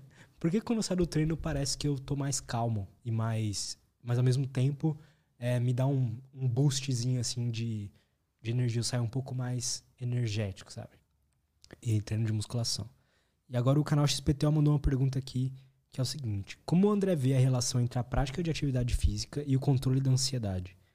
Com base na experiência dele, ele notou algum padrão que é mais eficiente em tipo de exercício, frequência, etc. Então ele pergunta também para acrescentar é, como que é essa relação assim do exercício físico com a ansiedade e tudo mais. Por que, que às vezes a gente treina e sai com mais energia do que cansado? Show. É melhor sair cansado? Como que é? Vamos lá. O treino, ele faz uma coisa muito interessante. Principalmente quando o treino está envolvendo ali música, né? Porque geralmente você vai treinar escutando uma música que você gosta, você vai olhar pro espelho e se sentir com uma autoestima melhor, né? Aquele pump muscular. Então o treino ele cria um contexto mental. Esse contexto mental, além do fisiológico, Porque o treino libera dopamina, serotonina. Então, esse contexto mental vai também liberar esses hormônios. Esses hormônios estão ligados ao quê? A prazer? Sim. Mas também estão ligados à motivação. Então, quando você está treinando, você tem uma liberação de hormônios que geram prazer, bem-estar, relaxamento, serotonina, dopamina. E você também tem mais motivação, porque dopamina é igual a motivação. Então, quando você termina o treino, você sai com uma dopamina aumentada devido à dopamina fásica, né? Que são os picos. Você tem um pico de dopamina. Esse pico de dopamina vai fazer você ter mais motivação. Por isso que muitas vezes, durante o treino, você tem insights. Já aconteceu com você? Uhum. Você tá no treino, cara, nossa, tive um insight aqui. Para caramba. Justamente. Tô de musculação. Tá vendo? jiu-jitsu eu só tô assim. jiu-jitsu é, é. Um abraço pra galera do jiu-jitsu. É, então, Mas total. justamente, a gente tá no treino, a gente tem um insight, a gente tá correndo. Opa, tive um insight disso aqui. Por isso que treino pra muitas pessoas é dopamina. É, perdão, é terapia. Total. Entende? Então, assim, é... aí a questão da ansiedade. O treino vai esgotar tudo que você tiver no seu organismo, principalmente um treino bem feito. Vamos lá, vamos colocar a, a- a uma coisa mais ilustrada aqui. A ansiedade é o quê? Excesso de futuro. A depressão, excesso de passado. Ok. Agora me fala, como que você vai pensar no passado, no futuro, agachando com 100 quilos? Você vai pensar no ali, agora. O treino faz uma coisa muito interessante, que é flow. Flow total. O que que é flow? É você estar ali, no momento presente, sem passado, sem futuro, principalmente durante a execução do exercício.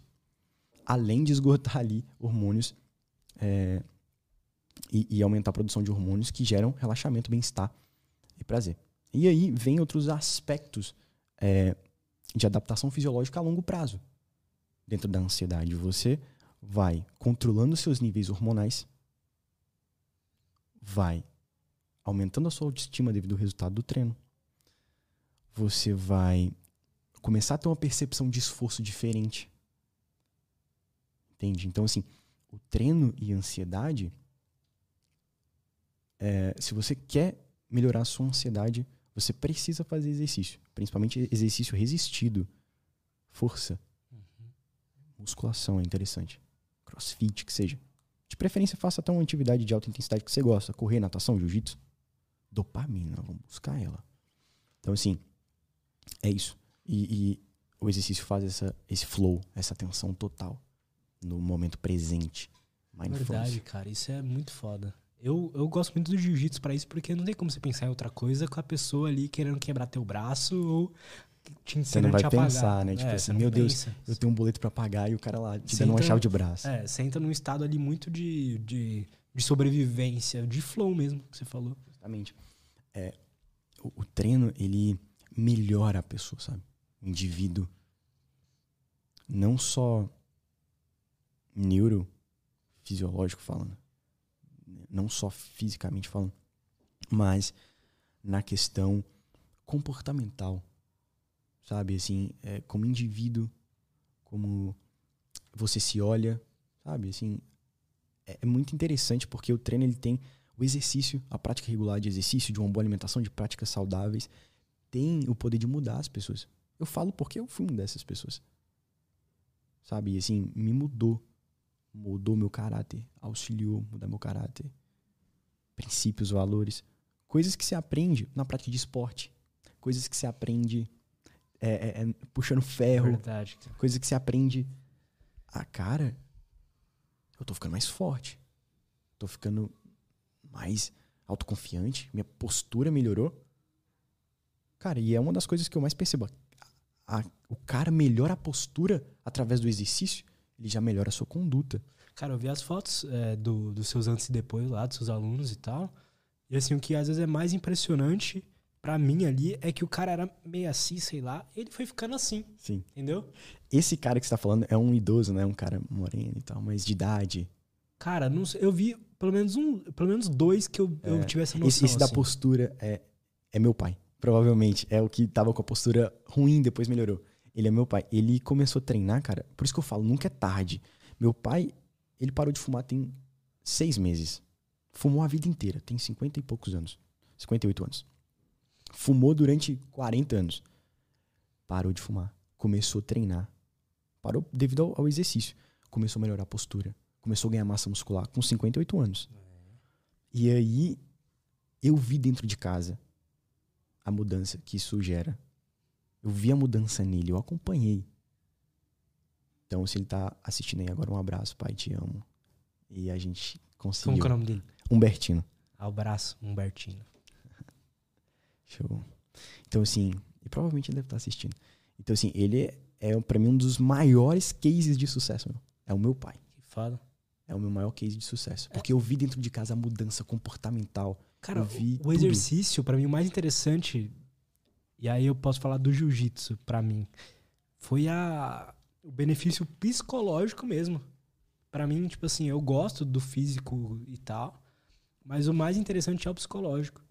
Eu acho que a musculação faz isso também, que é colocar o seu você o, o seu ego em xeque, sabe? No jiu-jitsu é como que você vai ali, o cara vai te amassar. Se você acha que sabe alguma coisa sobre luta, você vai descobrir que não sabe nada. Sabe alguma coisa sobre a vida, vai descobrir que também não sabe nada. Sabe? E aí você vai ser amassado por mulher, por pessoa mais magra que você, mais baixa, entendeu? E vai ver que demora pra você ficar bom.